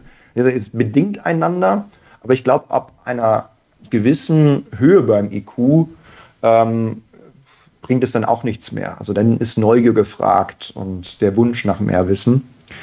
Ähm, und ich glaube auch, dass IQ als solches Konzept grundsätzlich in Gesellschaft ein bisschen überschätzt ist. Natürlich ist das, was mit dem IQ gemessen wird, gewisse Intelligenz schon wichtig, aber es sind so viele andere Dinge, die entscheidend sind. Äh, Motivation, Einstellung. Ähm, und äh, ja, also glaube ich, in, um eine Topspitze in der Welt mitquissen zu können, braucht es recht hohe Intelligenz, aber das allein reicht halt bei weitem nicht aus. Wer ist der intelligenteste Jäger? ähm, äh, ich bin überfragt, keine Ahnung. Also ich, so, ich weiß gar nicht, ob wer von uns alles schon mal einen IQ-Test gemacht hat, ähm, aber ich, wir haben alle unterschiedliche Arten von Intelligenz, muss ich, glaube ich. Ähm, ähm, also Thomas Kinner hat eine wunderbare sprachliche Intelligenz, äh, Sinja Kobi hat eine sehr oft mathematische Intelligenz. Das ist, das ist wirklich äh, schwer zu sagen. Ähm, ich glaube, wir alle nehmen uns da nicht so viel. ähm, was mir immer auffällt, ist, dass viele Kandidaten ja sagen, äh, den Klusmann wollen wir haben. Also die Frauen, da wissen wir warum. Ja, die wollen dich im Blumenhemd sehen, die wollen das immer noch ein Knöpfchen weiter aufgeknöpft haben, logischerweise. ähm, aber ganz viele sagen, ja, den kann man schlagen. Den kann man schlagen. Ich habe letzte Woche gab es, glaube ich, eine Ausgabe, da hat das auch einer ganz deutlich gesagt, den hast du komplett weggefegt. Und da hatte ich auch das Gefühl, es hat dich schon gefuchst, dass er das gesagt hat. Ja, das stört mich in der Tat. Ja, also früher hat es mich, hat's mich wirklich gestört, so dass, dass ich dann leicht erbost war. Mittlerweile nehme ich das sportlich und sage, ich, ich zeig's dir. Das ist jetzt, ich, in der letzten Staffel war das zwei, drei Mal und dann waren die Kandidaten auch schnell weg. Also ich meine, einige von denen sagen sich dann auch, ach, ich reiz den oder ich äh, spiele hier auch so eine gewisse Rolle. Ne? Das ist ja alles gut. Das ist auch besser, als wenn ein Kandidat gar nichts sagt und keine Emotionen zeigt. Und äh, wie gesagt, ich bin auch gar kein eigentlich böse, aber es, es, es wurmt ein bisschen, keine Frage, weil die Statistiken sprechen eben nicht dafür. Das ist bei denjenigen dann so eine gefühlte Wahrnehmung, die vielleicht daran liegt, dass sie dann mal eine Sendung gesehen haben, wo ich in Straucheln kam und früher habe ich mir das dann wirklich anmerken lassen. Das ist schon eine Frage, wie geht man mit Niederlagen um und wie geht man damit um, ähm, wenn man einer Erwartung, sowohl der wohl Zuschauer als auch einem selbst äh, nicht gerecht wird. Dass die Erwartung an mich ist, dass ich immer top performe und immer mein Wissen abrufen kann. Und das ist halt nicht jedes Mal mir geglückt. Und dann hat man gerade in den ersten Staffeln das deutlich meinem Gesicht angesehen. Ähm, ich war verkrampft und äh, wirkte unzufrieden. Und da waren mir einige Kollegen, ein voran Sebastian Jacobi, weit voraus. Der hat äh, immer sehr souverän verloren und hat das Ganze weggelächelt. Und das beispielsweise gelingt mir jetzt doch ein bisschen besser. Außer Aber es kann auch sein, dass es Interessante, dass es so einen gegenteiligen Effekt gibt. Ach, das ist der Jüngste, den kann ich ja am ehesten schlagen. Das gibt es auch.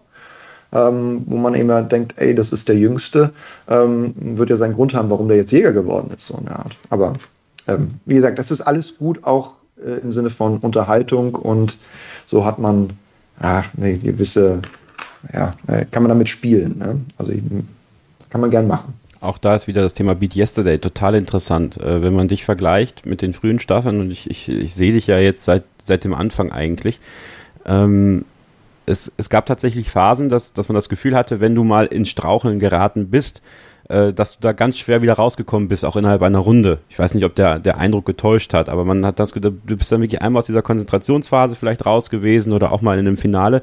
Was hat sich bei dir geändert? Was hast du, was hast du selber dir an vielleicht auch so, gibt es so, so Beruhigungsmechanismen, die da mittlerweile bei dir einsetzen, dass du da schneller wieder rauskommst? Weil das Gefühl habe ich nämlich auch, dass eben heute, wenn so eine kleine Strauchelphase kommt, du da äh, relativ schnell oder schnell leer wieder rauskommst und wieder in deiner äh, gewohnten Fokusphase bist.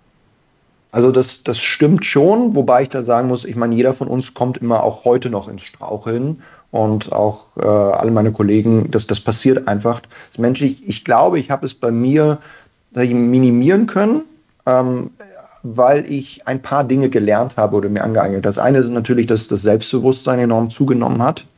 Das hilft, wenn man gewissermaßen von sich überzeugt ist und äh, dadurch eben einfach nicht ins Schlittern so schnell kommt. Das andere ist, wie gesagt, dieses, ich stelle mir etwas vor, also ich versuche etwas mitzulesen, obwohl ich gar nicht zu lesen habe. Das ist so, so eine Stütze, ich fokussiere mich eben voll darauf. Und ich habe aufgehört vor der Aufzeichnung, also zumindest früher habe ich beide Aufzeichnungen immer noch koffeinhaltige Dinge zu mir genommen und habe festgestellt, das ist nicht so gut. Also ich habe ja eine andere Herausforderung als Sportler, die ein höheres Adrenalin-Level haben mü müssen beim, äh, beim Wettkampf. Bei mir ist es schädlich, wenn das Adrenalin-Level zu hoch ist und auch das, wenn man so möchte, durch den Koffein, ähm, äh, also durch die Koffeinaufnahme auch, auch Schub. einfach, der, ja, das ist das schädlich. Und daher habe ich mir angewöhnt, so eine halbe Stunde vor Aufzeichnung nichts koffeinmäßig oder eine Stunde vorher nichts mehr zu mir zu nehmen. Ähm, und äh, bilde mir zumindest ein, dass das was auswirkt. Man kann jetzt nochmal gucken, wie Koffein tatsächlich wirkt. Das dauert ja, bis der abgebaut ist. Kann auch nur ein kleiner Effekt sein. Kann auch am Ende wie bei Space Jam sein und ich bilde mir das nur ein. Aber solange es wirkt, mache ich es doch. Oh, das, das, ist ja unglaublich. Also diese, dieser eine Satz oder diese paar Sätze jetzt, die werfen ja so viele Fragen bei mir auf. Ähm, Space Jam, du hast gesagt, du bist Basketball-Fan. Wer ist denn der beste Basketballer für dich? also äh, insgesamt aller Zeiten. Ähm, sowohl so. als auch. Momentan, ich denke, LeBron James, da lässt sich, glaube ich, äh, nichts anderes sagen. Oder doch vielleicht, ne? Und aller Zeiten. Wer ist es? Ja, also, also LeBron ist einfach das Total Package, auch ja. aller Zeiten. Ne? Also LeBron kann einfach so gut wie alles. Allerdings, ich meine, ich bin mit Michael Jordan aufgewachsen. Michael Jordan ist der Basketballer, der über the GOAT. Ne? Und dafür sprechen viele Statistiken und dafür spricht einfach seine Fähigkeit im richtigen Moment äh, einfach treffen zu können, sich konzentrieren zu können. Flu Game, ne? also was der Mann geleistet hat dort und einfach Leute mitziehen. Ehrlich gesagt, ja, ich möchte, also ich muss, muss da ich, will, ich will mich nicht zwischen die beiden entscheiden, aber einer von den beiden ist es. Dann kann man natürlich nur sagen, ah, Wild Chamberlain und Bill Russell und, und dann guckt, wer hat denn die meisten Ringe und so weiter. Aber ich glaube, einer, einer von den beiden sollte es schon, schon sein. Ja. Ich, glaube, ich glaube, man kann es vielleicht so erklären, wenn man einen Basketballer klonen müsste, dann wäre es LeBron James. Ne? Le LeBron, Le LeBron James, kleiner, ähm, kleiner Knoten in der Zunge. Ähm, 275 Pfund, riesengroß, kann jede Position spielen, perfekte Technik, Athletik, so gut wie nie verletzt. Aber Jordan hat dieses, dieses gewisse Etwas. Der will halt drei Sekunden vor Schluss den Ball und meistens trifft er auch. Der hat einfach Eier, würde Oliver Kahn ja, sagen. Ne? Also die größte Kampfsau äh, im, im Sport. Es gibt, es gibt, ja diese Geschichte, ne, dass ähm, Scotty Pippen, der kongeniale Partner von Michael Jordan, eine Affäre hatte mit Madonna. Und Michael Jordan ist so ein Wettkampftyp, so ein Alpha-Tier, dass er nichts mehr geredet hat mit dem Pippen, weil der die Madonna abgeschleppt hat. War das echt also, Pippen oder war es Rodman? Lass es Rodman oder Pippen sein. Es war auf jeden Fall ist die Geschichte, haben 45 Basketballer unabhängig voneinander äh, erzählt. Und äh, ähm, ich weiß nicht mehr, wer es war, aber der anderes Beispiel, äh, bei Olympia mit dem Dream Team war Jordan immer der, der äh, alle Schläger kaputt gehauen hat, wenn der beim Tischtennis irgendwie gegen einen verloren hat. Also das ist so ein krasses, krasses Alpha-Tier, ist wahrscheinlich auch anstrengend. Ähm, und äh, trotzdem ist er aber der Typ gewesen, der in den entscheidenden Situationen die entscheidenden Sachen gemacht hat. Und und ich glaube, das kann man nicht immer irgendwie logisch erklären mit Größe, Schnelligkeit, Gewicht oder so. Das ist das gewisse Etwas, das er tatsächlich hatte. Das ist es ja. Ich meine, ich glaube, hat mich Kobe Bryant mal darüber berichtet, wie er selbst beim Essen, er saß mit ihm was zu essen, er hat angefangen, da rumzuwetten und, äh, und, und wollte da gewinnen. Er will halt überall gewinnen, ob nur ein Trainingsspiel das macht ihn aus, das hat ihn zu dem gemacht, das ist auch wieder die Identität, ne, äh, er geworden ist, aber ist mit Sicherheit, das ist ja richtig gesagt, sehr anstrengend für das Umfeld. Und äh, das ist übrigens auch eine Sache, die sich bei mir groß geändert hat. Mit 16 musste ich allen Leuten noch beweisen und zeigen, was ich dann alles weiß und war durchaus das, äh, wurde meinem Namen, den ich jetzt hier trage, gerecht Besserwisser. Und ich sage mal, der, die wichtigste Regel, erste Regel im Besserwisser-Club ist eben nicht zu zeigen, dass man Besserwisser ist, weil das ist auf Dauer nicht gut fürs Umfeld und man muss da sozial verträglich werden.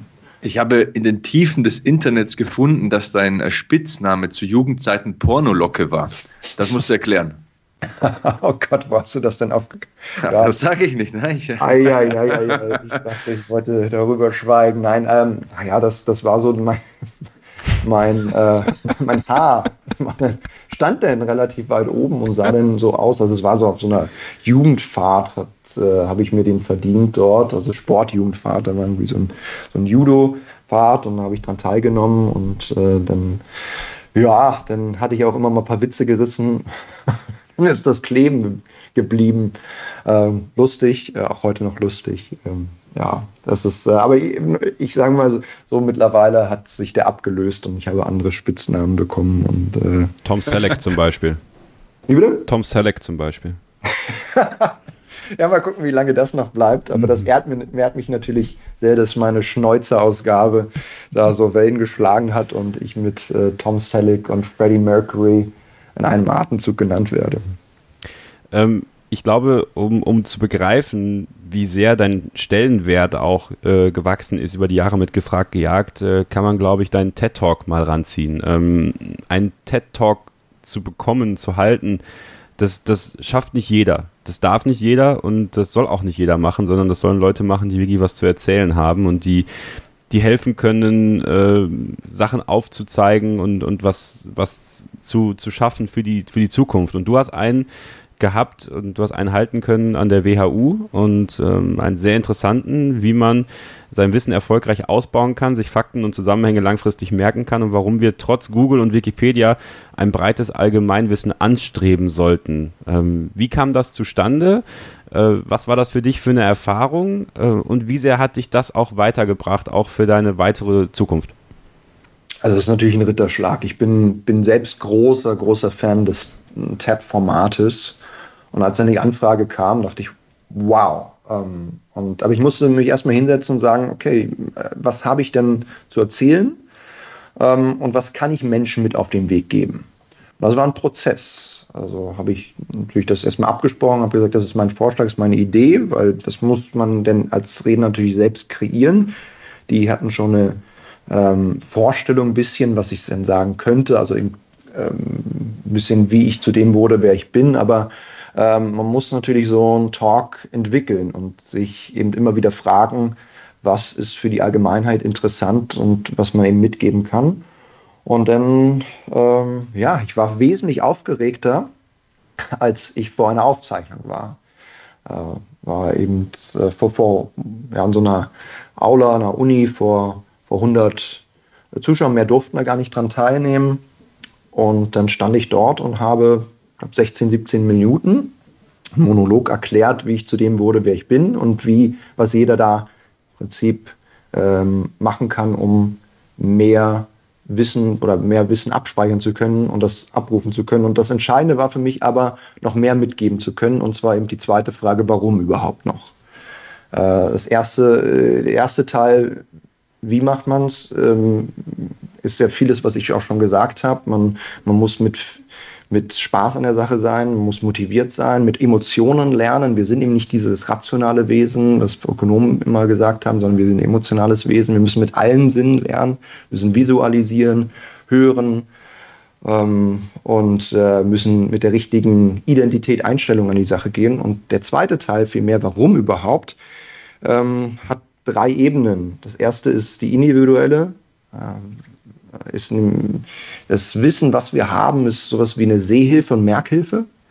Äh, je mehr ich weiß, desto mehr entdecke ich und desto mehr sehe ich. Ähm, das sind alles Kategorien, in denen wir unsere Umwelt wahrnehmen. Und je mehr ich schon habe, desto eher kann ich es irgendwo abspeichern. Ähm, und die zweite Ebene ist die soziale Ebene.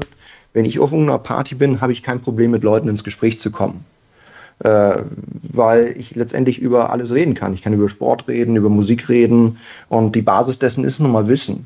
Ähm, und auch die Basis ähm, für gute Nachfragen ist das Wissen, was ich schon habe. Da habe ich nie Probleme zu, zu socialisen und äh, Menschen freuen sich natürlich auch, wenn man ihnen Interesse entgegenbringt und äh, auch eine, wir mal in Anführungszeichen, kluge Fra Nachfrage stellen kann. Und die dritte Ebene ist eine Sache, die mich sehr umtreibt.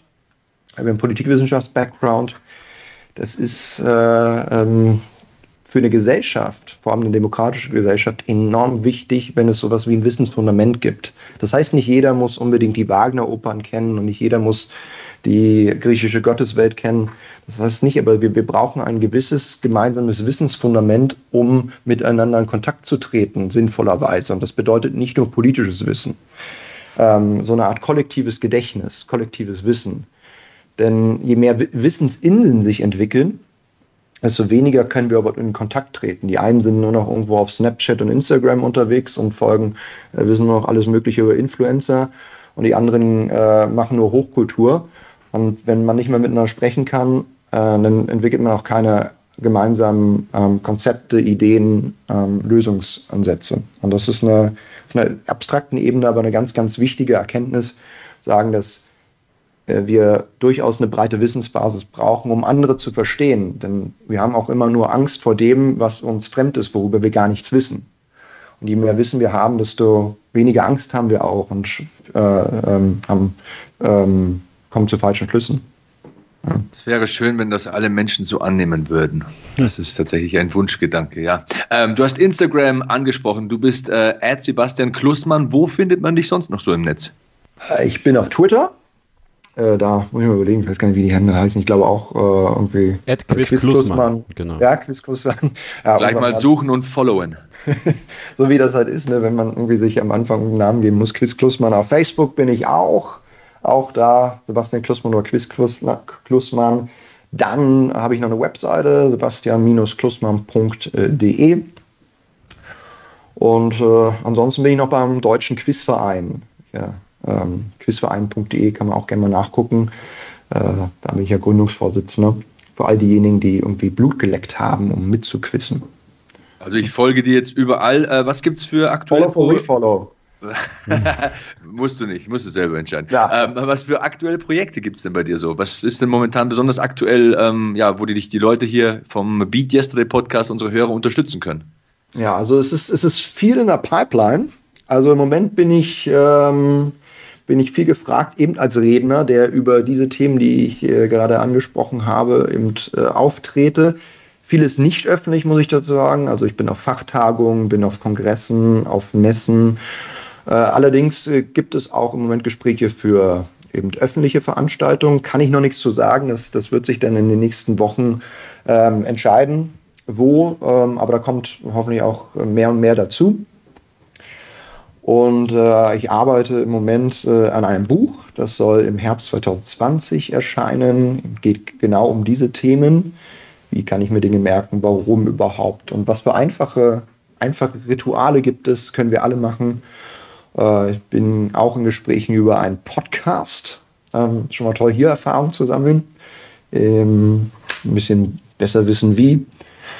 Und äh, ja, ansonsten geht das eben immer weiter mit beim Quizverein, beim Quizzen und wir sind jetzt auch natürlich schon am überlegen, wie das mit gefragt Jagd weitergeht. Wie gesagt, immer von Staffel zu Staffel, aber die Quoten sind so toll, dass man davon ausgehen kann, dass es, dass es weitergeht und wir dann auch bald eben neue Folgen produzieren können, die dann über den Ether gehen können.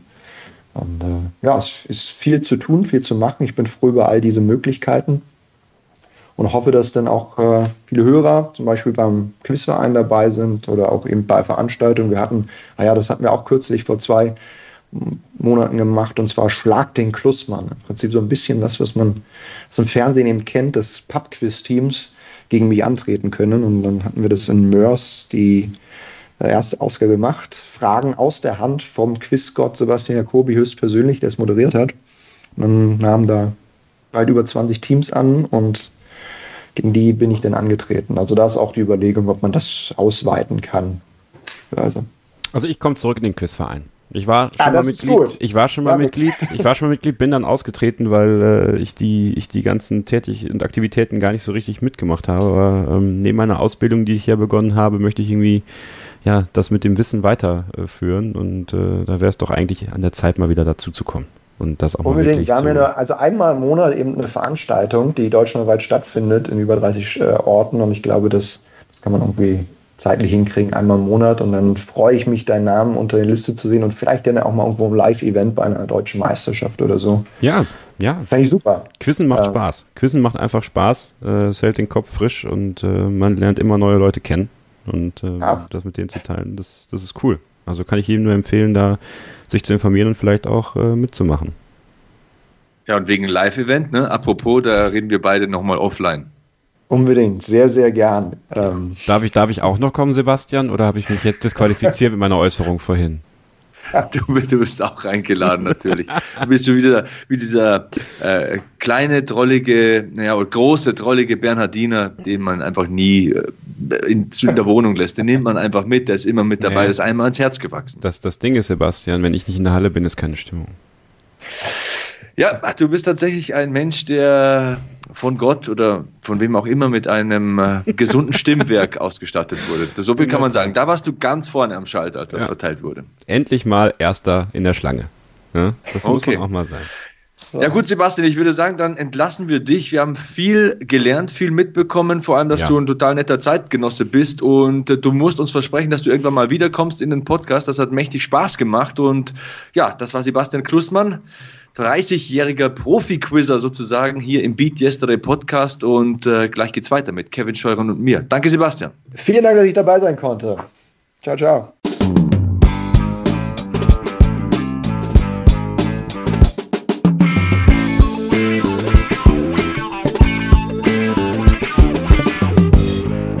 Das war Sebastian Klussmann. Kevin, danke, dass du diesen Gast besorgt hast. Hat mich sehr bereichert und der Mann hat Spaß gemacht. Wir schreiben auch mittlerweile regelmäßig auf Instagram. Also das ist ein cooler Typ. Das ist ein super cooler Typ. Ich bin sehr, sehr froh, dass er mitgemacht hat. Äh, hab ihn einfach mal ganz unverblümt, ganz unverblümt, weil er immer so ein Blumenhemd trägt, äh, gefragt. Füße hoch, die Witze kommen flach. Ja, genau.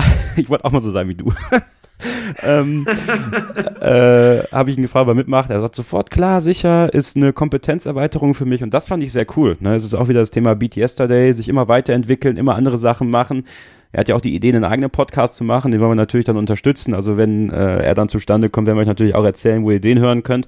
Ja, war ein sehr, sehr cooles Gespräch, ein sehr, sehr offenes Gespräch und äh, Thema Denksport ist natürlich auch etwas, ja, was wir auch alle im eigenen Leben machen können. Ja, einfach mal zuhören, lernen, man lernt ja nie aus und äh, ja, sich neue, sich neue Wissensfelder schaffen und das hält den Geist auf Trab, das hält auch den Körper tatsächlich auf Trab, weil man ja für manche Informationen dann doch mal irgendwo hingehen muss, ja, sich bewegen muss, ja, und dann äh, vielleicht ja irgendwann auch mal bei gefragt gejagt teilnehmen kann. Also wenn es eine neue Staffel gibt und ihr Bock habt, dann bewerbt euch da auf jeden Fall. Ich kann aus eigener Erfahrung sagen, es ist sehr cool, Leute sind sehr nett da und äh, ja, ähm, es ist am Ende weniger aufregend für einen selbst, als man denkt, aber es ist natürlich auch eine Herausforderung und vielleicht habt ihr dann ja den Besserwisser Sebastian Klussmann als Jäger.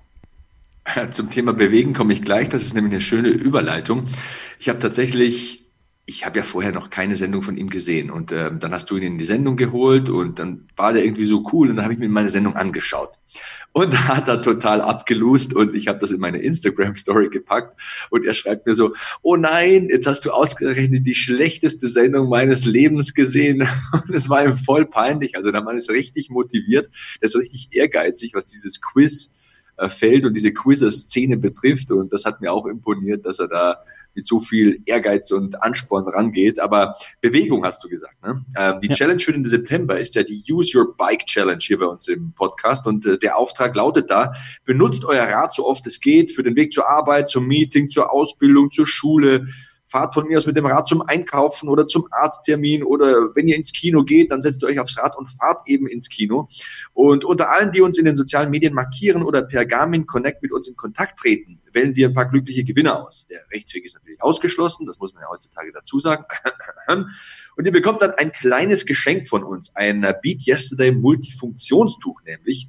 Wen müsst ihr da markieren, fragt, fragt ihr euch vielleicht. Das ist ganz einfach. Ich bin at Sebastian Hackel auf Instagram und Twitter. Kevin ist at Kevin-Scheurern auf Instagram und at KS-0811 auf Twitter. Und ihr findet uns natürlich auch bei Garmin Connect. Also Sebastian Hackel und Kevin Scheuren heißen wir da, wie im wirklichen Leben. Werdet aktiv, gebt uns Bescheid und gewinnt ein Beat Yesterday Multifunktionstuch. Also radelt los, Freunde der Sonne. Toi, toi, toi. Ich bin auch noch fleißig dabei. Ich habe jetzt letztens mein E-Bike zum ersten Mal zur Inspektion bringen müssen. Äh, eigentlich hätte ich das nach 250 Kilometern machen müssen, aber es hat gar nicht hingehauen. Ich bin dann am Ende bei 700 Kilometern äh, dahin gegangen. Nur leicht überzogen, aber es ist alles gut. Es fährt sich immer noch toll. Ich bin sehr begeistert, wirklich jeden Morgen zur Arbeit zu fahren und abends wieder zurück. Das befreit, das macht Ding, Ding, das macht alles irgendwie locker. Man ist, man bewegt sich, obwohl man viel im Büro halt nur sitzt, ja, und äh, sich nur teilweise bewegt. Also das macht schon einiges aus und äh, ich hoffe, dass viele von euch mitmachen, mitgemacht haben schon und noch weiter mitmachen und ja, dann viel, viel Erfolg für äh, den Gewinn dieses wunderbaren Garmin Multifunktionstuchs, was ich auch habe und ganz toll finde. Ja, also äh, da kann sich der Gewinner oder die Gewinnerin auf jeden Fall drauf freuen. Gewinner ist auch ein gutes Stichwort, Sebastian, wenn es um Chemistry geht. Unsere, uh. ja, unsere befreundete Band, die hier das Intro spielt, das extra für uns komponiert, eingespielt und zur Verfügung gestellt hat. Vielen Dank nochmal an die Jungs und Gratulation an die Jungs, denn am vergangenen Wochenende, zumindest wenn wir das jetzt aufzeichnen, ist es das vergangene Wochenende, haben sie das Halbfinale beim Toys to Masters Band Contest erreicht. Herzlichen Glückwunsch. Es war ein großer Erfolg. Sie sind Abendsieger geworden in einer Gruppe, die durchsetzt war von, sagen wir mal, etwas härterer Musik. Ja, sehr viel Metal und äh, dann eben Chemistry, sehr feine, ehrliche Musik. Ähm, und sie haben eine so gute Leistung äh, abgefeuert und Sebastian, Ende Oktober ist dann das Halbfinale in Bonn und zwar in der Harmonie in Bonn-Endenich. Entweder am Donnerstag, den 24. oder Freitag, den 25. Oktober. Da könnt ihr unter chemistry.band auf der Webseite oder aber auch auf deren diversen Social Media Kanälen nachschauen, an welchem Tag das sein wird. Und eigentlich müsstest du ja dann auch kommen. Eigentlich, eigentlich, eigentlich. Aber ich habe momentan sehr viele Wochenendsendungen. Ich weiß, Kevin. ich weiß, ich weiß. Ich bin Familienvater. Aber, aber beim Finale, ich, beim Finale bist du dabei. Okay, ich versuch's. Okay. Ich, verspreche es. Ich verspreche dir. Nein, nein, nein. Versprich es zu versuchen. Ja, wenn du es nicht schaffst, ich ist verspreche es, es zu versuchen. Aber du bist ja, du bist ja dabei im Geiste und äh, nee, es war wirklich toll und vielleicht holen wir die Jungs mal im Oktober noch mal rein. Äh, ist dann doch auch eine sehr spannende Zeit für die jetzt äh, und die sind auch gerade dabei, so ein paar äh, neue Mixe ihre Songs Cap the Rope aufzunehmen, nochmal äh, ja in eine neue Version zu bringen und dann auch zu veröffentlichen, tatsächlich zu veröffentlichen auf Spotify und Apple Music. Und ähm, ja, ich bin sehr gespannt darauf, was die Jungs uns noch präsentieren werden und was die Jungs dann im Oktober zu sagen haben. Denn neben unserem Gast im Oktober, dem eigentlichen Gast, werden wir dann einfach Chemistry nochmal dazu holen und äh, mal über deren Erfahrungen beim Toys to Masters Bandwettbewerb sprechen. Wir haben sie ja vor dem Wettbewerb gesprochen und jetzt sind sie im Halbfinale. Hey, also ein Riesenerfolg. Äh, Daumen hoch. Zwei Daumen hoch. Ja, ist auch immer cool, wenn man solches Feedback bekommt, ne? wenn man auch ähm, mal gut platziert abschneidet. Genau. Und ähm, ja, das ist ja, ha, das ist ja schon die nächste Überleitung. Jawohl. Apropos Feedback. Gebt uns bitte euer Feedback. Also add Sebastian Hackel, wie gesagt, auf Instagram und Twitter. Hackel bitte ohne E, dann klappt's auch. Add Kevin-Scheuren auf Instagram und add KS-0811 auf Twitter schreibt uns gerne eine iTunes-Rezension. Das hilft uns in den Rankings, das macht uns bekannter und es macht es vielleicht auch einfacher, den einen oder anderen namhaften Gast für ein Interview zu gewinnen. Kevin hat es gesagt, wir sind auf Spotify, Soundcloud, iTunes, natürlich, ja, natürlich auf beatyesterday.org, unserem Lifestyle-Magazin und auf allen möglichen Podcatchern zu finden. Apropos Rezensionen, Kevin, gibt es eigentlich was Neues? Ja, und zwar haben wir eine neue Rezension Ach, bei iTunes bekommen. Vielen Dank an Heidal52, der uns fünf Sterne gegeben hat und geschrieben hat, tolle Gäste und interessante Themen. Kevin und Sebastian unterhalten mich immer gut. Weiter so. Das machen wir. Und ihr auch mit Rezensionen bei iTunes. Also gerne Rezensionen schreiben.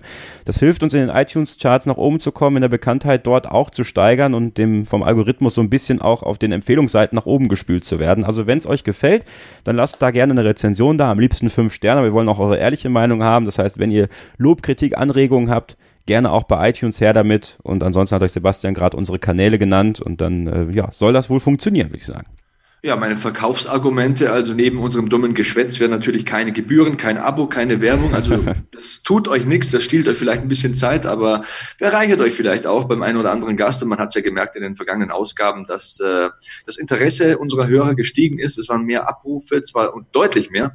Und das freut mich natürlich, da bedanke ich mich dafür und ja, macht Spaß das Ding. Jetzt steuern wir fast auf 30 Ausgaben zu. Nächsten Monat ist es soweit. Ja, verrückt, ne? Also die Zeit vergeht, aber äh, die Zeit vergeht mit uns und deswegen ist unsere Zeit jetzt auch so langsam, aber sicher am Ende für heute, Sebastian. Aber mhm. wir können die Leute ja nicht ohne deinen Pep-Talk gehen lassen.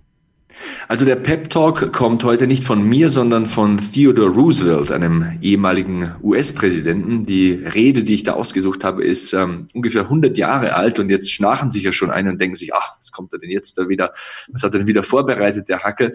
Ähm, es ähm, kommt nicht von ungefähr, denn äh, vor ein paar Tagen hat mich jemand angeschrieben auf Instagram, ich werde jetzt den Namen nicht verraten, aber er hat zu mir gesagt, ja, er wiegt ungefähr 120 Kilo, er möchte 20 Kilo mindestens abnehmen, er fühlt sich unwohl und er würde es auch gern seinen Freunden und und äh, Kumpels erzählen und wird es vielleicht auch auf äh, Social Media so als Challenge posten, um sich da ein bisschen in die Pflicht zu nehmen und so weiter, wie eben bei mir im Podcast erzählt vor ein paar Monaten. Aber irgendwie hat er Angst davor, wie andere reagieren würden, dass er ausgelacht werden könnte und so weiter und so fort. Und das hat mich ein bisschen zum Nachdenken gebracht und deswegen ähm, diese kleine Rede und das ist so ja sozusagen meine Antwort auf diese Instagram-Anfrage. Also aufgepasst. Theodore Roosevelt hat vor über 100 Jahren mal gesagt, ich zitiere, nicht der Kritiker zählt, nicht derjenige, der darauf aufmerksam macht, wie der Starke fällt oder wo der, der anpackt, es besser hätte machen können. Die Anerkennung gebührt dem, der tatsächlich in der Arena steht, dessen Gesicht staubig und verschwitzt und voller Blut ist, der sich wacker bemüht, der sich irrt, der wieder und wieder scheitert, weil es kein Bemühen ohne Fehler und Schwächen gibt, aber der sich tatsächlich bemüht, Taten zu vollbringen, der großartige Begeisterung, großartige Hingabe kennt, der seine Kraft auf eine ehrenwerte Sache verwendet, der im besten Falle am Ende den Triumph einer großen Leistung kennt und der im schlimmsten Falle sollte er scheitern, zumindest bei einem kühnen Versuch scheitert, sodass sein Platz nie bei den kalten und furchtsamen Seelen ist, die weder Sieg noch Niederlage kennen. Wow. Ja. Hat er damals gesagt. Ich finde, das war ein guter amerikanischer ist, Präsident. Ja, ja also Ich, ich kann da nichts mehr hinzufügen, Sebastian. Dann machen wir Schluss für heute. Danke euch allen, danke dir, Kevin. Stay hungry, stay positive and beat yesterday.